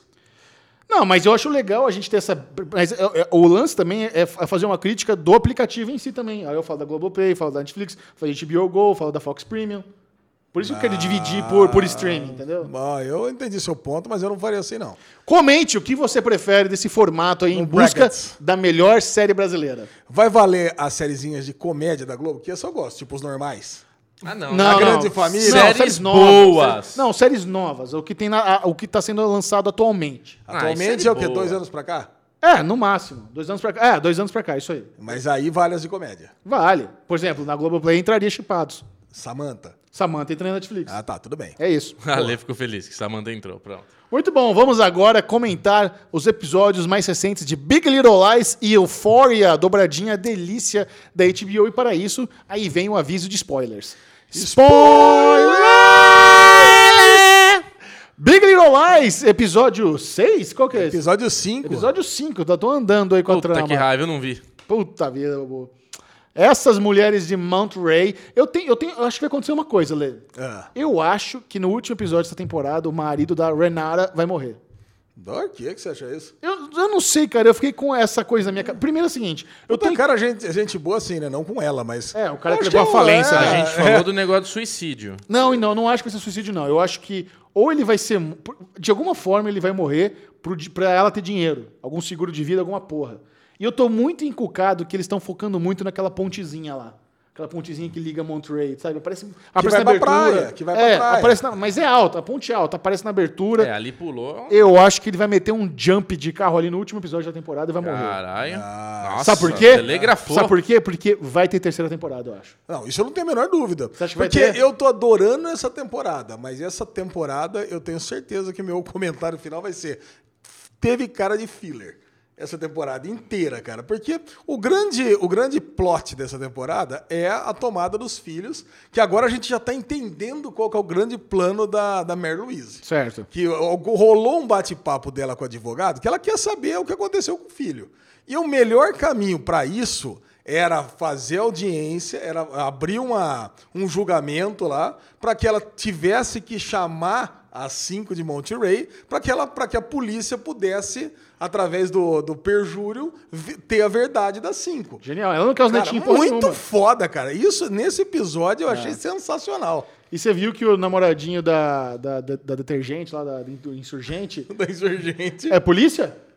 Não, Olha, é polícia. Você não viu no finalzinho? A Zoe Kravitz tá chegando lá na delegacia pra, pra, pra falar e o cara tá saindo da delegacia entrando no carrinho.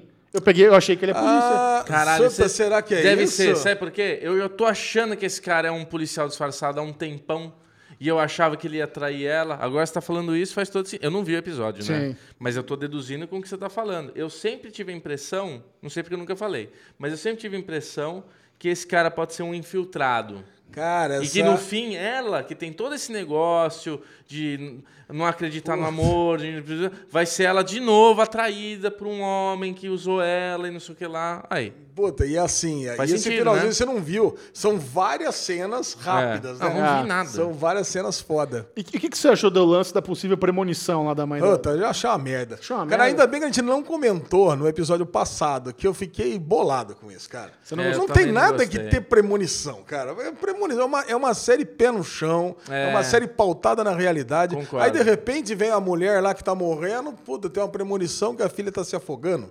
Agora, se bem que. Então, aí teve- a gente teve um alento nesse quinto episódio, que não era bem uma premonição, né? Dá pra entender que a, a mãe tá preocupada com a filha. Ela pode estar se afogando, assim, pode ser uma, uma metáfora. É uma Uma metáfora. metáfora que ela tá se É. afogando na vida dela. Isso. Exatamente. Então deu pra entender isso agora. Não é que, pô, se, apa- se ela aparecer afogada de fato, eu vou falar, puta, foi muito bosta. Essa não foi uma decisão acertada, não dá. Mas assim, mas o personagem aprofundou ainda mais, né? Dá pra ver que ela foi abusada pela mãe e o pai não tomou atitude nenhuma. É. Então, quer dizer, pô, só melhora, né, cara? É muito boa. É uma, é uma série incrível, cara. Como eu gosto. As atuações de todo mundo ali. em cima- O Adam Scott, o Adam Scott cresceu pra caramba. Com, com o chifrudo ali, cara. Porra, ele tá muito bem fazendo o passivo-agressivo. Muito bem. Um personagem sarcástico, mas sarcástico-agressivo, né? Não, agora? e- não, ele tem, um, tem uns diálogos muito bem escritos, né? Ele comentando eu, que eu fiquei com a decisão impossível de sair com a minha dignidade ou ficar com uma mulher que eu nunca mais vou confiar. Ele manda uns argumentos muito bons. Que Aí seja ele lá quem termina escreve. com ela no fim? Não, eles, eles vão numa, tentar numa terapia meio merda lá, meio hippie, que não dá certo. Ah, que ela vai cantando lá. Não, não, não. Não, mas ela tem uma hora que ela tá no carro cantando. Eu vi pouco. Isso, né? Isso, vi, ela tipo, vai. É, com eles, cinco eles minutos. estavam em direção à terapia quando ela tá Ah, cantando. tá. Aí É, eu parei aí. Trechinho. Enfim, né, Lesão? Feliz com o Big Little Lies? Hum, demais, né? Agora, Euphoria. nos- a- agora no seu quarto episódio, eu preciso dizer que eu estou convencido. Eu estou convencido que essa é uma série foda. Eu já tinha achado o terceiro episódio o melhor da temporada e pra mim esse quarto agora foi ainda melhor. Então, eu achei o contrário. Eu achei que o terceiro episódio ele deu uma caída e tinha, tinha levado a série pro lado mais teen. Menos, menos adulto e mais teen. Esse quarto já não, já Pesado. recuperou. Foi um episódio pesado e, cara, e um episódio surpreendente em vários pontos, cara. Cara, mas sabe uma coisa que, que me deixou assim? Eu tava assistindo e tava um pouco aflito. A trilha sonora ali na sequência no parquinho de diversão era muito estranha. Porque era, era uma trilha sonora meio Disney, de musiquinha clássica. Dan, dan, dan, dan, dan, não, não combinava, mas ao mesmo tempo fazia sentido. E, e- e você, aqu- aquelas, aquelas imagens que eles faziam com os fogos no fundo e os- a roda gigante, foi muito bem trabalhado. Todas as cores ali daquele parque de diversão. Me lembrou Stranger Things, porque tem aquele brinquedo que roda também. Era o mesmo Era brinquedo. o mesmo brinquedo que roda. Cara, se fosse da mesma, ah, do mesmo canal, né, do mesmo network, eu ia falar, porra, Pô, aproveitou. aproveitaram, é, Aproveitaram. cenário. e agora, você sabe que existe a- aquele pensamento, né? Será que nós estamos assistindo uma série narrada por uma Rue morta? Puta, essa teoria, ela tá rolando firme na internet. Eu gosto da teoria. Eu cara? gosto da teoria também. Sabe por quê? Eu acho que Ela é, Rue- ela é onipresente, né? A Ru faz um- uma, um, uma- uma narradora oni- onipresente, onisciente, que conhece as perspectivas de todos os personagens, que ela não teria como saber, e está sendo contado no passado. Coisas que já- como se já tivesse acontecido. É meio 13 Reasons? Não, tá você acontecendo no futuro. Não, a forma como ela conta é como se os eventos que nós estamos assistindo já tivessem acontecido. Isso, exatamente. Entendeu? É. Então, assim, eu, eu não acho que ela está morta na série. Eu acho, Ah, que, isso. eu acho que ela está narrando morta. É. Em algum momento ela vai morrer. Eu acredito até que isso pode ser o twist do season finale. A gente pode descobrir que ela morre, que ela- ou que ela vai morrer em algum momento, e nós vamos assistir a série, sei lá quantas temporadas dure, até a morte dela. Mas ela vai É. morrer jovem, na idade que ela está, por volta da, da idade que ela está hoje. Ah, nossa, eu adorei essa teoria. Eu já quero que seja verdade. Pode ser Porque assim, o momento de ouro de Euphoria é até é a Cold Open. Pra mim, até agora, até agora, os meus momentos favoritos é ali, cara. É aquele pedacinho. Porra, mas- Nesse quarto episódio, contando a história do- da Jules lá, foi fantástico. Ah, mas a conclusão do episódio, da cama rodando, mostrando elas na cama até o primeiro episódio, é muito foda, é muito artístico aquilo, cara. Não, é, foi. É, me- é meio que um relógio, assim, voltando, é muito, muito bom. Não. A Jules, essa menina, eu acho que, eu, se não me engano, é o primeiro crédito dela como atriz. Ela é muito foda. Ela nasceu pra fazer Euphoria, muito bem. Não, muito ela bom. faz. Cara, eu tô muito impressionado com o elenco, a trilha sonora. A história da Cat, né, que teve no terceiro episódio, teve muita, muito foco também. A menina já mudou pra caramba. Já adotou aquele visual ba- bad girl, que tá, catou o pirocudo do parquinho. Pô, Muito ainda, bom, deu, cara. ainda deu um shade nele, né? Você gozou, não? Eu não, isso aí eu não. não. E as minas tomando mole, pirando no carrossel. Caralho, a cena do... Foi foda, hein? Pesado. A cena da Cassie gozando no carrossel e depois ela tomando ciência, né? Que ela Sim. tava sendo escandalosa demais e olhou pra todo mundo, cara. Falei, Constrangedor, porra. tadinha. Cara, foi foda pra caralho. Agora, os traficantes júnior não, não cansa de, de surpreender, né? Vendendo docinho dentro do pretzel ali pra turma, no parquinho. não. Puta que pariu, cara. Agora, agora, o que foi surpreendente, mais surpreendente na série, foi os dois encontros da Jules. É. Primeiro com o pai, que eu falei, porra, agora o cara vai lá e vai matar, vai dar uma Também- eu surra. também achei que ele ia Mas matar não, cara, o cara foi de boa, ele foi só pedir, pelo amor de Deus, não vai acabar com a minha vida. Você sabe que você pode acabar com a minha vida. Sim. E ela falou assim, não, não tem intenção nenhuma de fazer isso. E o segundo encontro, quando ela encontra com o Nate, o Nate, assim, no, no primeiro momento, ele, pra mim, foi assim, super sincero, que ele tava realmente se aproximando, se afeiçoando a ela, mas o plano original não era ele se afeiçoar. Chantagem. Só era chantagem. Chantagem. Lembra que se você comentou, a gente não chegou a falar no último derivado, que a gente não gravou sobre Euphoria, mas a gente comentou sobre isso, que você achava que ele estava traindo para uma, uma armadilha. É. Na Mas acho que ele verdade, ia meter porrada nela. Achou que era porrada, matar, mas não, cara. No final das contas, era marcar um encontro só para dizer que se ela fizesse alguma coisa contra a família dele, ele poderia transformá-la numa sex offender. É isso, cara. Estou convencido. Que série. Não, série muito Tô curtindo boa. demais. É Bubu, HBO, Bubu, né, cara? Bubu vai ficar em dia com a fora ou Ah, não? vou ficar. Depois de todo esse discurso aí, tem que ficar, né, cara? Porque a série tá se mostrando ser muito boa. E sabe o que vai ter depois do break? Não. Stranger Things. Alexandre Bonfá, o bumbum mais comunista de Campinas, o que você achou desse Socialista, plot- desse plot socialista. dos russos invadindo Stranger Things, Alesão? Cara, é fantástica essa terceira temporada de Stranger Things. Ah, pra é? mim, eu já falo desde já que é a melhor temporada das três. Eu não poderia concordar mais com você, porém, Michel Arouca hoje gravou um SM Play especial que vai entrar essa semana, que ele fala uma coisa: a primeira temporada mora no nosso coração. É, então, eu falo, repito as suas palavras, que a terceira temporada possivelmente é sim a melhor, porém a primeira mora no coração. Agora, sabe o que eu queria falar, Alexandre Monfá? Que na terceira temporada nós temos uma mudança drástica e que eu gostei de ver isso acontecendo em Harry Potter e eu vi acontecendo em Stranger Things, que é, conforme as crianças vão crescendo e amadurecendo, a série toma o mesmo caminho. E nós tivemos uma terceira temporada muito mais aterrorizante, muito mais sangrenta, muito mais violenta. A primeira temporada a gente pode ver com o nosso filho. A terceira temporada, nem tanto. Cara, Não, de eu- jeito nenhum, Não, né? mas ó, o que você falou de ser a melhor, eu acho que você pode ser subjetivo, né? É melhor, a primeira é melhor, mas agora, por fato, a terceira temporada é mais caprichada e mais grandiosa até agora. Sim. Disparado. Cara, o que o Bubu falou, o lance de- dela ser mais adulta, é, é indubitável isso, cara. Ó, o, que- o que esse derivado hoje tá um dicionário. Pega o seu dicionário Aurélio e venha acompanhar o derivado Muito Cast. culto. Cara, e a gente percebe isso muito mais nos diálogos até do que no sangue. Sim. Pô, a hora que o Hopper ele vai lá tomar satisfação com o prefeito e fala que, olha, quando eu encontrei você lá com cocaína nas narinas, quando eu peguei você lá com a prostituta nua, que não sei o que lá, e, e o próprio delegado quando volta, você também, quando eu tava fazendo isso, isso, aquilo. Cara, isso é um diálogo adulto pra caramba. É. Não é coisa de criancinha. Não dá, Mas, mas você sabe que a, a legenda em português, ela, ela deixa os palavrões mais pesados do que eles realmente são em inglês, né? Ah, é? Porque eles traduzem shit, goddammit como caralho e porra o tempo inteiro. E não é bem isso. Né? Ele- Eles. Mas, cara, cocaína na narina, Não, como não, é que não, é? não, não, não, Isso, não, tô, não tô falando de trama, tô falando de, de, de linguajar. Ah, entendi. Tá, o linguajar continua o mesmo, mas se você notar a legenda, parece tá todo mundo uma, uma bocudo, mas não tá, não. É, eu, eu vi uma notícia que parece que na quarta temporada vai ter menos cigarro. A galera ficou incomodada com isso? É, eu não. Ah, faz- eu não, anos né? 80 faz parte, cara. Ah, não, não, Pô, pra mim, pelo amor de Deus, né? A gente que cresceu nos anos 80, Pois é. com meu pai fumando até no. Enquanto almoçava, né? Cara, eu andei, eu andei de avião quando se podia fumar em avião. Sim, olha só que absurdo, Você cara. não tem noção o que, que é isso, Uma cara. loucura. Restaurante, lembra que daí na, é- que na época moderna do cigarro era restaurante que tinha eh, setores, né? A área Não. de fumante, a área de não No fumante. avião também tinha, mas não faz diferença nenhuma, ter Nenhuma, parte de não fumante. Você sai nenhuma, defumado daquela nenhuma. ponte de qualquer forma. É, zero diferença. Agora, falando sobre a trama, o que eu senti de diferença nessa temporada é que não teve enrolação. Enrolação, e, e assim, e eu gostava da enrolação. Eu gostei né? da enrolação da primeira e da segunda temporada, porque eu gosto de ver os personagens, mesmo indo pra aula, mesmo fazendo brincadeirinha, mesmo jogando RPG. Então, mas- Eu não me incomodo com esse tipo de coisa. Você sabe- Agora, nessa segunda temporada. Desde o terceiro episódio, já tem essa cadência tipo Dan Brown, que nem eu falei pro Chechel no, É. no- no Telegram. Cara, o negócio é.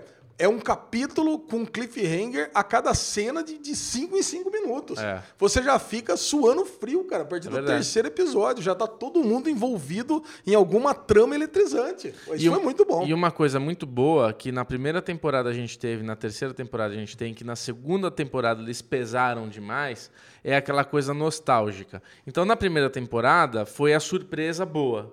A segunda temporada foi a forçação de barra pra gente ter essas referências nostálgicas dos anos 80 90. Na terceira temporada, a gente tem coisas ali que estão ali mesmo, você vê o que é, mas ela, ela vem de um jeito mais como veio a primeira temporada, vem gostoso. Então a forma como vem lá o Arnold Schwarzenegger russo, a forma como a gente tem a primeira, a o primeiro momento que aparece aquele monstrengo que une aqueles dois corpos, que é maravilhoso, o derretimento dos corpos, bem violento, bem terror, e, e daí ela, ela é encurralada naquele quarto e o monstro chega na carinha dela, é muito Alien, né? A gente tem esse momento Alien também na série. Então a gente tem vários momentos de referências a- a- a- aos anos 90 que não ficou, não pesou a mão.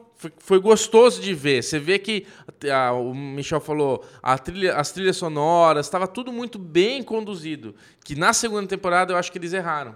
Sabe? Eu acho Cara, que erraram nessa Ah, eu acho que não. pesaram, acho que pesa- exageraram, entendeu? Cara, a trilha composta e os efeitos visuais, eles estavam tão. Aquela cena final lá da máquina prestes a explodir, tá rodando, e, É. e o, e o Hopper tá ali em slow motion, autorizando o Leonardo a virar a chavinha, e tá rolando uma trilha sonora meio mid-oitentista. E, aqu- e aquilo, cara, aquilo é muito foda, cara. E na Aquilo hora é que o muito Banguela começa a cantar com a minazinha, Puta. o mundo tá acabando e ela queria cantar. Senão ela não ia falar, puta, e não acaba nunca a musiquinha, velho. Grande a musiquinha, cara, a história sem fim, velho. Essa cena foi demais, cara. Demais. Vamos cantar aí você, Ellen? Tem aí, tem esse, esse bando de juvenil aí com alergia a glúten que toma kombucha, que nunca nem, nunca nem sabe o que é o falco. nunca nem viu. Não, cara, foi muito bom. E aí você tem. Aí você tem. Vamos falar um pouquinho da, da cena pós-crédito. Tá. Onde tem um americano lá. Aham. Será que o Michel vai pra falar? mim, pra mim, o que acontece? Pra mim, o que acontece? É, uma das coisas mais corajosas que eu achei na série foi ter matado o Hopper. Caraca, isso foi muito foda. É que eu não caí nessa por um segundo, cara. Cara, então. Então você acha que o americano é o Hopper? eu vou não levantar, eu vou levantar Não a bola pro. Michel Aroca, que o Michel Aroca tem três teorias. Três teorias? Três Ele- teorias? Ele, tem umas três teorias aí de Stranger Things pra quarta temporada, de tudo que aconteceu nesse final. Vai lá, Michel. Não, brilha. eu não quero, assim, é que eu não quis acreditar que era o Hopper. Porque senão invalida todo, todo as, todas as lágrimas que eu soltei no final. Estão É, então. invalidadas. E tão rápido não teria necessidade de falar que o americano tá lá. Eu poderia esperar por uma quarta temporada. Calma, Lê. Deixa seu coraçãozinho acalmar Não, que o Michel vai falar. Nós temos uma regra em séries que é o seguinte: se não existe corpo, não existe morte. Concorda? Concordo. A gente vê os cientistas se desintegrando ali, a gente vê eles vendo car- carvãozinho, mas a gente não vê o suposto carvãozinho do Hopper. Certo. Ele não está lá. A série quer que a gente acredite que o Hopper é o americano. É para isso que existe essa cena pós-crédito. E ele realmente pode ser, pode ser o Hopper, mas pode ser um balão.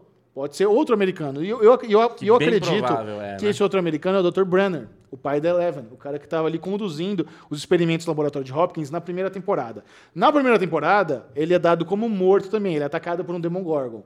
Porém, na segunda temporada, naquele episódio lá da Eight, que é bem ruim, aquele todo, mundo odiou, ele- eles estão lá, a, Eleven tá lá com a Eight, meio que interrogando um cara, e um cara fala, ele me obrigou, eu posso te ajudar. Quem? Dr. Brenner, ele está vivo. Então, na segunda temporada, existe uma pista de que ele ainda está vivo. E se ele for o americano que está lá preso pelo russo, faz sentido como os russos têm todo aquele know-how da tecnologia, de como Sim. eles conhecem o Upside Down e tudo mais. Então, eu acho que, na verdade, o Hopper está no mundo invertido. Ele deu um jump ali na fenda no último segundo. Porque a hora que a Rana Ryder vai virar a chavinha, o que, que ela faz? Ela baixa a cabecinha. Baixou a cabecinha, ela perdeu. O Hopper meteu o jump ali no, no- na No fenda portal. e tá no, tá no upside down. Então, ele pode estar lá preso lá no, no, no mundo invertido, o americano pode ser o Dr. Brenner, ou não. Ou ele entrou no mundo invertido, depois saiu por alguma fenda, porque na segunda temporada a Eleven sai numa fenda ali na escola, não é necessariamente no mesmo portal. Ela acha alguma brecha ali e sai. E ele pode ter sido preso pelos russos e tá realmente na Rússia. Agora, o que a gente ainda não sabe, depois de três temporadas, é o que é o mundo invertido.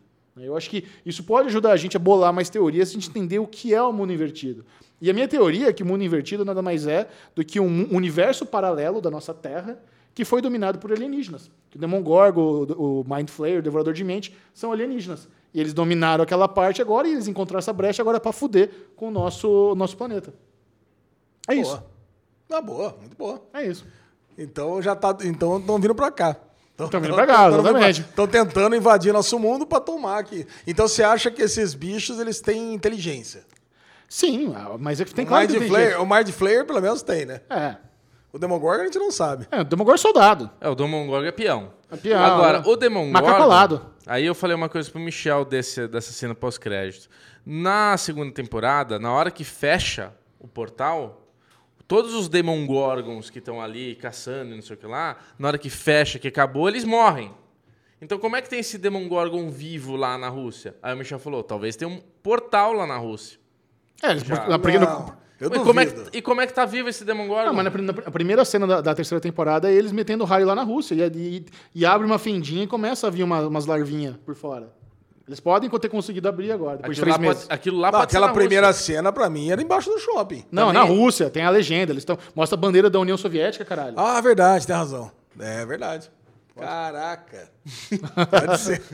Papo Não, bom, muito hein? bom. Cara, mas você pegou, falou uma coisa que você falou sobre a- o episódio 8 que ninguém gostou e realmente ninguém deve- eles, eles, eles ouviram que ninguém gostou e ignoraram completamente, né? Cara, isso é uma coisa que os ro- ro- roteiristas de Stranger Things fazem. Eles ouvem os fãs. É. Eles ouviram a galera falando, cara, não gostamos dessa porra dessa hate, corta. A gente Não, não ama. só hate, né? Todos assim, provavelmente os tira. irmãos, as outras crianças Mas isso que deve voltar. Isso deve voltar para as Você próximas acha que deve Eu acho que voltar? deve voltar. Mas, por exemplo, eles, eles ouviram a galera falar: "Oh, amamos o Steven e o Dustin. Cara, beleza, vamos transformar esse- esse- essa dupla em quarteto. Mete a Erika, que também todo mundo adorou na, na segunda temporada. Coloca o Robin, que ó- outra ótima personagem. E pra mim, esses quatro tiveram o melhor núcleo da temporada inteira. Foi, Verdade. foi o núcleo que eu mais adorei acompanhar. Eu fico um pouco triste que os meninos se separaram quase que toda a série, né? Quase toda a temporada. Mas, cara, o Dustin e o, e o Steve eles funcionam muito bem. Muito. Muito, Mas muito é bem. legal que mostrou esse conflito adolescente, né? Que, tipo, os adolescentes têm um pouco isso. Tem uns que envelhecem um pouco mais rápido, outros É. que... Então, o menino lá, o, o cabelinho, o Chanelzinho lá... O Will. O Will, né? Que ele, é- ele sofre mais e tudo. Ele, ele tem uma infância um pouco roubada da série. Exato. Então ele tem aquela nostalgia de querer brincar, de continuar ali. E os meninos tudo cresceu, já tá tudo namorando, Quer já tá em, outra, mina. tá em outra frequência, né, cara? Não, e também, cara, a redenção do Billy foi muito boa. O Billy era um personagem zoado na segunda temporada, ninguém se importava. É. E ele foi muito bem nessa terceira Muito. temporada. Você, cara, o sacrifício dele foi muito bonito, as cenas Foi. dele também, como o próprio. E a cena forte, né? Cena forte, cena agora, ele tomando várias mordidas no peito, com o braço aberto, ganhando tempo pra turma. Muito E, bom. e é cara. engraçado, né? Que o Billy, ele era diferentão dos outros, né? É. Porque você vê, quando na hora que o bicho cresceu, todo mundo se incorporou ao bicho, menos ele. É. Ele era um cara Ele foi o diferente. primeiro, né? Ele foi o primeiro, mas tudo bem, mas ele ele, é poderia tenente. ser mais um. Ele é um ele é um tenente. Ah, e uma curiosidade pra, com vocês. Ele foi o primeiro, só que não. Porque o que, quando ele vai pro mundo inverso lá, ele tá conversando lá com o Devorador de Mentes, mas tem uma galera ali, só a sombra de uma galera. Eu até achei que eram soldados russos. Não, mas ali é mais, é mais um truque de, de mente. Porque É. ele fala, faça, faça nós. Então, aquele, Ah, fa- faça então o é- exército. faça isso aqui. É isso. Tá, beleza. Então eu não entendi mesmo. Cara, muito bom. Eu tenho uma curiosidade aqui pra você. Xexel. Você gostou de a Erika se descobrir como nerd?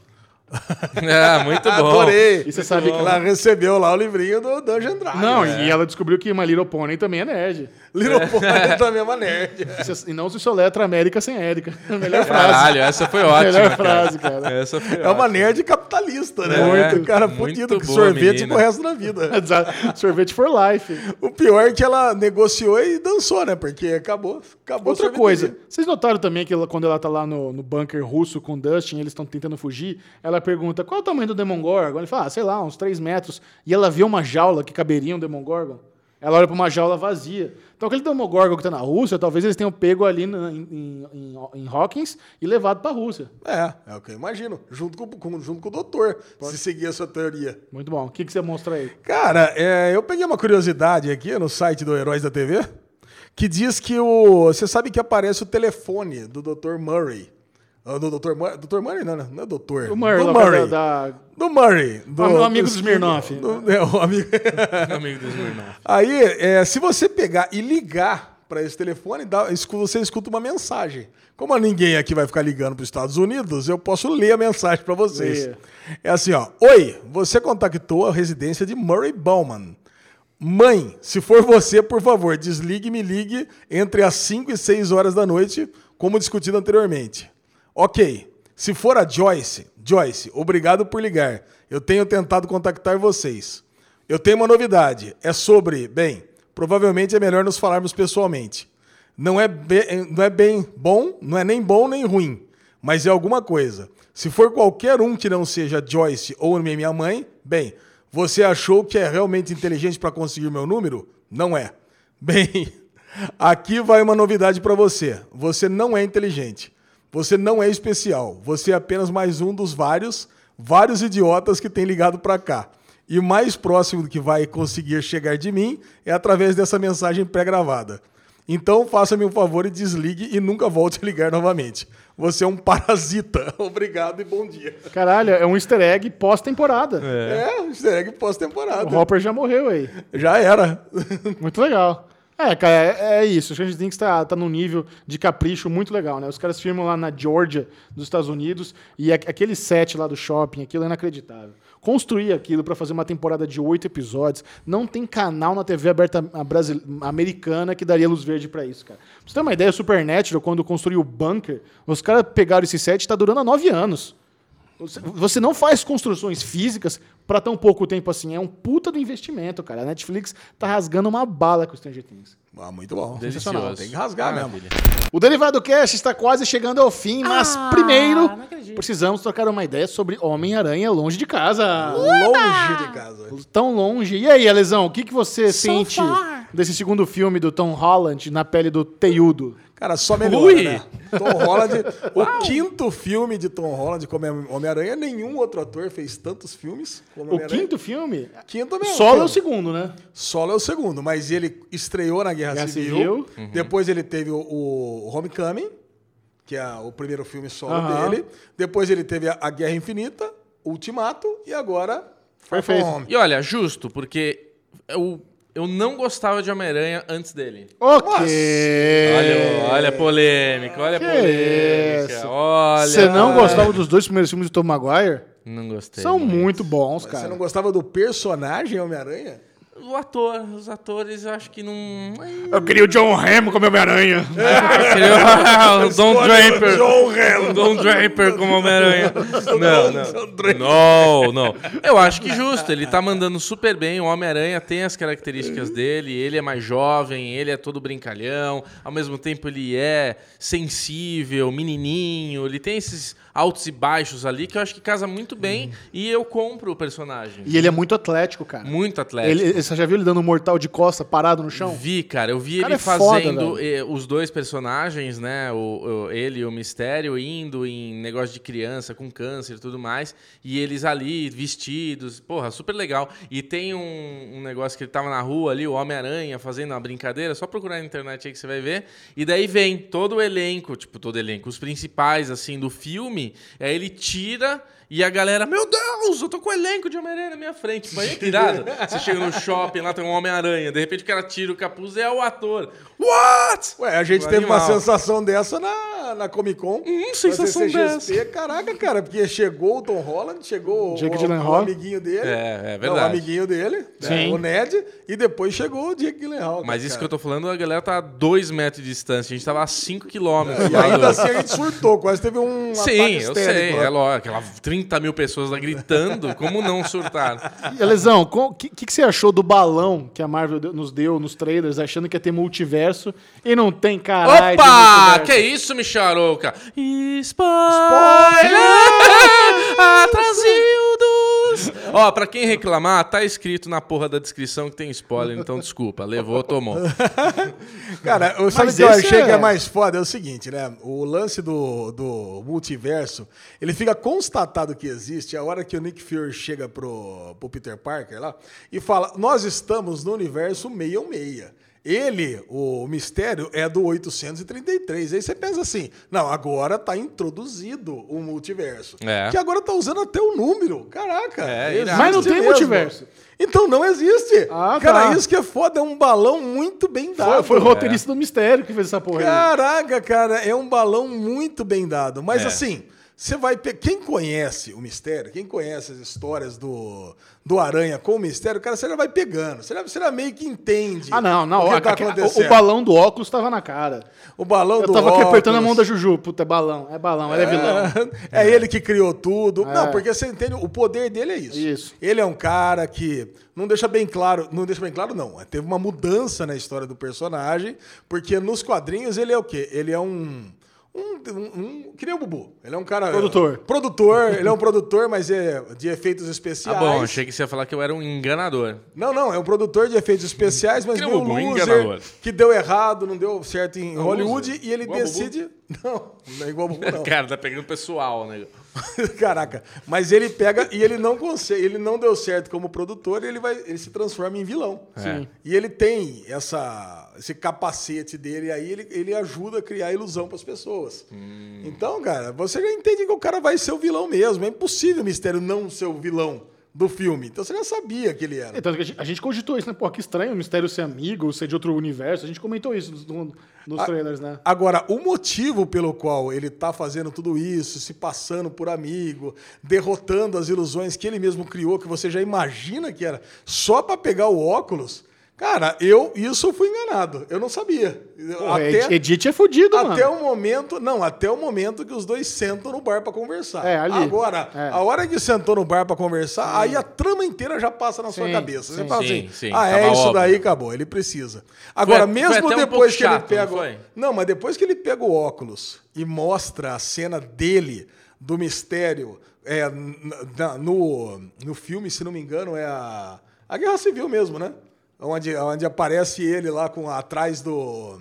atrás do, do, do Tony Stark.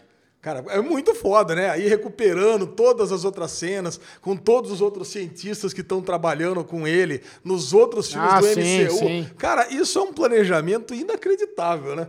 Aí dá vontade de ver mesmo. Pô, caraca, será que o Jake Gyllenhaal tava lá mesmo naquela cena? Não, não, claro que não. Claro que não. É muito foda, cara.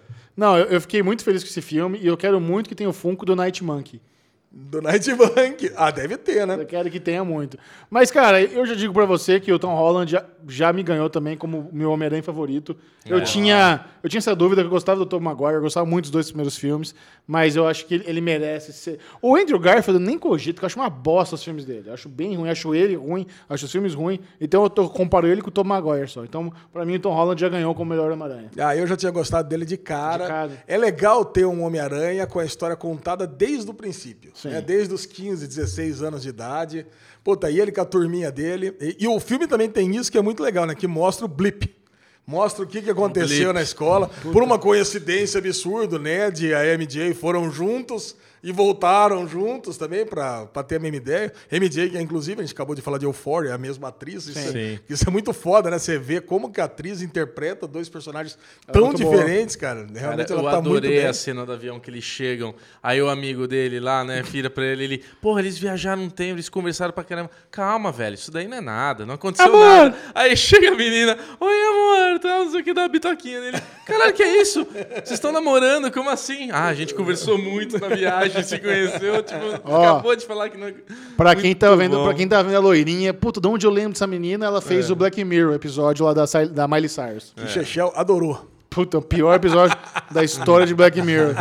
Mas, Lesão, já quer falar das cenas pós-crédito? Cara, vamos falar das cenas pós-crédito. Tem muita coisa pra analisar nessas cenas, né? Tem. Olha aí, Bom, primeira coisa, primeira cena pós-crédito, você tem lá o- um recalque absurdo desse mistério. né? O cara morre, mas não deixa de contar Filha da que puta, o, que o, o Homem-Aranha é o Peter Parker. E é interessante porque isso é um plot do Guerra Civil nos quadrinhos, né? Quando as pessoas ficam sabendo da identidade do Homem-Aranha. É, como- mas na Guerra Civil é o próprio Homem-Aranha que E-. Então, é, isso se torna público na Guerra Civil. Agora, no filme, eles deram uma puta de uma mudada. Porque, assim, esses filmes do, Tom Maguire- do, do Tom Holland, eles estão muito diferentes das HQs, né? Primeiro que a, a MJ não é a Mary Jane, o nome dela é outra. É, não- é outra. É não outro, mas é, é- mas é a MJ, é o interesse romântico dele. Eles terem trazido J.K. Simmons pra reprisar o JJ da, da trilogia do Tom Maguire, Aí você fica pensando, peraí, será que realmente não tem multiverso nessa porra, não? e eu fico com o coração partido de o Clarim Diário não ser mais jornal, ser um blog, ser um canal no YouTube, cara. E Porra! ele tinha outro penteado de cabelo. Ele tinha cabelo, né? E aí, na- no, no pós-crédito tá careca, né? Agora ele tá careca. Cara, mas não é só isso que teve nessa cena pós-crédito, né? Sim. Você viu que o a Torre Stark, ela foi vendida para uma outra família famosa ali. Ah, não notei isso. Você não notou? Mas esse é o Quarteto Fantástico? Você não viu que é edifício Baxter agora? Ah! Cara, ali, ali você dá até aquele arrepiozinho de Eu nerd, não tinha né? visto isso, Porque cara. a hora que ele pousa, ali, né? Pousa das teias, que ele tá com a MJ no colo, que ele para, ele para exatamente na rua 42, Sim. que é o endereço do edifício Baxter. Puta que não pariu. tá escrito edifício Baxter ainda. O Ah, prédio, susto. O prédio ele tá em construção. Sim. Entendeu? Então ele, ele vai só que você vê que ele não é mais da, da- não é mais a Torre Stark, não é mais a sede dos Vingadores e tem alguém que vai tomar conta. Então, é, imagina-se que vai ser a, a, a família do Quarteto Fantástico. Krasinski vai morar lá? Cara, Krasinski, Emily Blunt e estão falando que o coisa vai ser o The Rock. Puta merda! Caralho. Ah, duvido. Ele, ele pegando Adão Negro, não vão trazer ele pra Marvel. Não, mas o The Rock, o lance é o seguinte, é que o The Rock ele seria só é, fazendo o Benjamin Green é, em, cena, em flashback e ele faria só a voz. Ah, Claro. Porque vai ser CGI o tempo inteiro. Claro, claro. Não, claro mais ou menos, porque é claro, né? Porque também ele poderia ser até um outro ator com uma fantasia do jeito que foi, mas ridículo demais. Ia ser né? muito legal se fosse. Esse trio já. Quem seria o Tocha Humana perfeito pra você?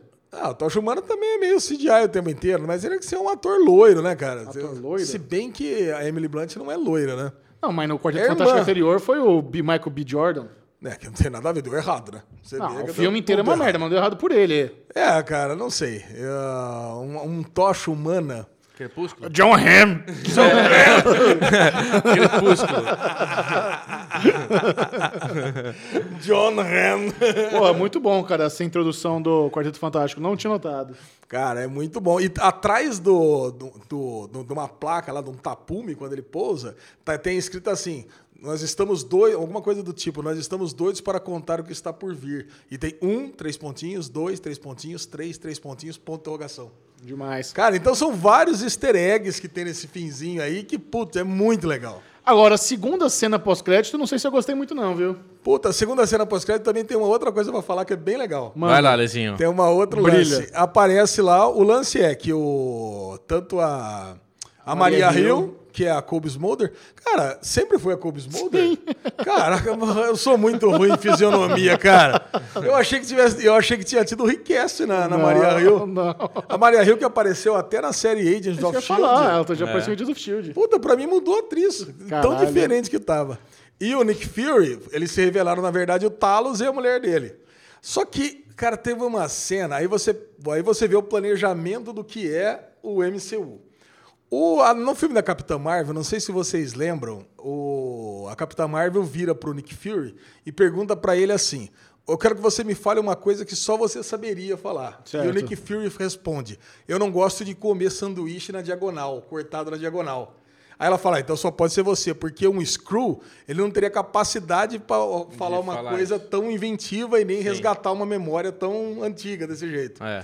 No filme da, da Era de Ultron, aparece o Nick Fury cortando um sanduíche na diagonal quando ele está conversando com os Vingadores. E no filme anterior, que é o Soldado Invernal, aparece o Nick Fury levando aquele cacete lá que ele rola com o carro, lembra que ele está arrebentado. Então, imagina-se, e ninguém entendeu como é que ele se recuperou tão rápido. Então, imagina-se que ele, ele foi levado, fizeram aquela cena dele comendo sanduíche na diagonal, já prevendo é, a, a Capitã Marvel e que já era o, o Talos com a. Já, é, ele- já não era o Nick Fury, já era o Talos ali e ele já estava na colônia de, de Skrulls no espaço. Caralho, Cara, mano. foda demais, cara. Muito foda. Caralho, isso arrepia Porra. um planejamento desse de, de, sei lá, 3, 4 anos. O que, que o Nick Fury tá fazendo lá na Lua? Não, ele- eu, imagino que ele foi se recuperar, que ele realmente, cara, ele tava na lona, né? Ele tava arrebentado. E não tinha voltado ainda. Por enquanto ele tá lá. Ah, ele tem tá uns lá anos já esse rolê, né? Cara, tem- mas é, tem uns, tem uns 3, 4 anos. Agora ele, tá, agora ele tá recuperado, mas imagina, você vê que ele tá lá, mas ele tá conseguindo assistir tudo que tá acontecendo aqui. Sim. Então ele tá do jeito que ele gosta. Ele tá monitorando todo mundo. E você chipa o rap e a Tia May? O Ré, ah, pra caramba. Nossa, adorei, cara. John Favreau e Tia May lá, pô, sensacional. Bubu, você faria miséria com uma máquina 3D daquela do avião lá que fez o, o- o uniforme do Homem-Aranha no finalzinho? Pelo amor de Deus, né, cara? Imagina só ter uma máquina daquela. E essa cena, inclusive, dá a entender que ele meio que assume esse personagem Tony Stark, né? de- É, ele roda o dele. holograma igual o Tony Stark. Ele inclusive. roda, ele inventa, ele, ah, aqui, ele bota a mão igual quando o Tony tá criando a armadura. Sim. Então, tipo, deu a entender um pouquinho isso daí também. Agora, Bonitinho. uma pergunta pro Chechel aqui pra encerrar o bloco Homem-Aranha. né? É uma. Cara, tem dois filmes que tem efeitos especiais fodidos agora, que é esse filme, aquela cena do mistério lá, que, cara, emulou perfeitamente os quadrinhos. Tem até aquela uma cena clássica do mistério, é quando pega com a mão, sabe? Com a mão gigante que pega, ele sai correndo, bate na porta, vem trilho de trem. Aquela cena, pra mim, é perfeita, cara. Maravilhosa aquela cena. E Doutor Estranho, qual dos dois filmes tem os melhores efeitos especiais do MCU? É parecido, né? O- as técnicas do, do Mistério do Doutor Estranho são parecidas, né? São É, até a pare- cor, né? Apareceu. Eu acho o Doutor Estranho ainda melhor. É melhor, Ainda é melhor. bate, eu acho. Ah, eu não sei dizer, cara. Eu adorei. É, tá mais fresco na memória agora o filme do Homem-Aranha. Não, mas Doutor Estranho ele tem umas coisas diferentes, assim, aquela coisa do- da viagem astral, aquela coisa do, do mundo ir se dobrando, a hora que a mulher bate nele, É ele sai do corpo e, e ele dá aquela voada. Puta, é demais, cara. É muito bonito o filme. Alexandre Bonfá, sua nota para Homem-Aranha Longe de Casa. Quatro e meia estrelas. Bruno Clemente, Quatro. quatro estrelas. É, Todo mundo Bom filme, bom filme. normal. todo mundo normal feliz, eu te ter nota maior que vocês. É, você tinha que ter dado. Temos uma novidade no Derivado Lei, o pior Pera um grupo pouquinho, de... pera um pouquinho. Eu só quero falar rapidamente sobre um filminho ruim. Não, não, não, não. Não, Ale, não, Só você viu. Não posso nem criticar o filminho aqui? Pode, Cara, entrou um filme na Netflix chamado Deslize. Eu quero desrecomendar para 1,54. todo mundo. eu quero desrecomendar para todo mundo, mas eu assisti porque era um filme sobre aplicativos. Ah. E eu queria uma opinião sobre vocês sobre isso, sobre o aplicativo que tem no filme. A cara do Chechel. Que não quer nem ouvir falar Tem um o aplicativo para acelerar essa parte? É um aplicativo de. Cara, é um, eu, a impressão que eu tive assistindo Deslize, cara, que era um filme da década de 80. Porque a ideia é: tá num campus de faculdade e os caras querem que faça um aplicativo tipo Tinder, aonde as, os relacionamentos tivessem uma regra única onde você não pudesse saber o nome, nem um, o contato nenhum da outra pessoa. Era um, um, um aplicativo para sexo só. Aí eu fiquei pensando, eu falei, meu, esse aplicativo não vai dar em nada, né? Que é um aplicativo para os homens transarem com as mulheres que elas não pudessem saber, ter nenhum contato, de forma alguma, com o sexo, com as informações do, do parceiro. E no final das contas, o aplicativo. Do parceiro. e no final das contas, cara, o aplicativo bomba. É um negócio absurdo. Então, eu não consigo entender como é que esse filme deu certo. E eu queria saber de você, o que, que vocês Ah, acham? vai se fuder, quem se importa? É. Agora, Ale, você promoveu a gente ver aquele documentário da HBO e você não falou Ah, mais eu nada, não vi, né? eu não vi ainda, mas eu, vi quero 40 ver. minutos. Ah, e aí, o que você tá achando? Ah, tô gostando. Tá Quero gostando? continuar. Esse vale a pena. Agora, esse deslize, se alguém viu, comenta aí. Eu vi Desliza, né? Eu vi Desliza. até o final, cara, mas é muito ruim, cara. Ele, ele É. só piora. Bom, como eu estava dizendo, o Derivado Lê é o pior clube do livro da internet. Sem dúvida. E há poucas horas atrás, nós três estávamos almoçando no shopping, entramos na livraria Cultura, quando Bruno Clemente viu Night Flyers de George R. R. Martin, o autor das Crônicas de Gelo e Fogo, Game of Thrones, e ele escreveu esse conto há anos, virou série do Sci-Fi, que é distribuído pela Netflix. A série é uma bosta, foi cancelada, porém, nós vamos, nós vamos dar uma chance e vamos ler esse pequeno conto de apenas 130 páginas. Olha que cara. delícia. 130? Cem- que é, delícia, cara, Leandrinho. 137 páginas. Maravilhoso. Suave delícia. Eu, eu comprei também, eu achei bonito, eu gosto de ter a versão física dos livros. Sim. A Lebon Fá, mão de vaca do caralho, falou que vai chamar no Kindle. E nós vamos ler Night Flyers de George R. Martin. Se você tem interesse em acompanhar, leia conosco. E em breve vamos comentar, sei lá, daqui a um mês. Um mês é muito, né? Não precisa ler. É que eu tô lendo outro livro ainda. lendo, Vamos comentar, sem pressão, Tá, Michel. quando terminar de ler, a gente comenta. Então leia aí, se você já leu, já deixa um teaser aí nos comentários. Porra, é legal pra caralho, puta, vocês se deram mal. Isso é uma bomba. Como diria Le Bonfá, Michel vai ler numa cagada. Alexandre Bonfá, leve-nos para casa. Vamos encerrar o Derivado Cast de hoje com o bloco Ninguém Se Importa. Esse Ninguém Se Importa de hoje vai para Doug Boy, nosso brother. Dog Boy. Nosso amigo que ele mandou para mim aqui ler.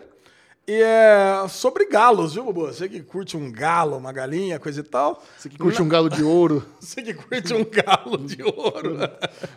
Na França, um galo responde à ação na justiça e gera discussão sobre a vida no campo. Olha aí. Estão processando Gegel. a porra do galo? É, cara, o lance é o seguinte, eu já li aqui ó, o que acontece. Diz que o galo ele canta muito alto e muito estridente. Então é tipo uma ilhota lá na, na França, e aí o galo fica cantando muito e as pessoas estão processando o galo.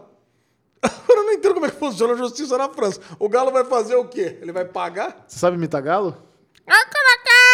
Nossa Isso é uma senhora. galinha, né? Não, é- não é um galo. É. Não, mas estão processando o dono do galo, né?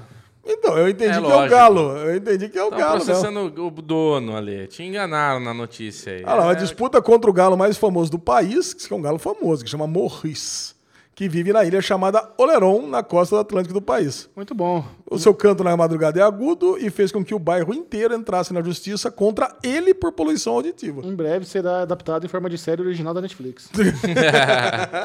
Boa. É isso aí. Vai alguém passar bem, alguém passar mal? Ah, sim, mas o galo, por enquanto, que não teve nenhuma multa, nenhuma. Nenhum problema. Audiência, passa bem. Muito Bruno bom. Clemente, compartilhe com a turma as suas redes sociais. Quem quiser continuar trocando ideia com o Clementão. Vamos lá, redes sociais saudáveis agora, finalmente. Bclemente22 no Twitter, Bclemente22 no Instagram, Derivado Cast no Twitter. Só pra Lezinho agora fica com uma coisa E aí, você, Bonfazão? Ale Bonfá Cardoso no Twitter e Ale Bonfá no Instagram. Siga o Série Maníacos no Twitter, arroba Série Maníacos, e principalmente no Instagram, arroba Série Maníacos TV. Hoje, por exemplo, os stories estão bombando. A gente fez um monte de trilha sonora de filme. Aí você tem que ver esses meninos atuando aqui. Esse aqui Ah. virou Rock Balboa, esse aqui virou Tubarão Assassino. Tá maravilhoso, Ale tá? Tubarão tá uma fofura. E se você quiser ainda ter um talento na sua lista de Instagram, Michel Aroca no Instagram e Michel Aroca no Twitter, é isso? Não, só a Série Maníacos. Tá bom. Série Maníacos. Michel Aroca. Esse foi o Derivado Cast. Adeus. Adeus. Uhul!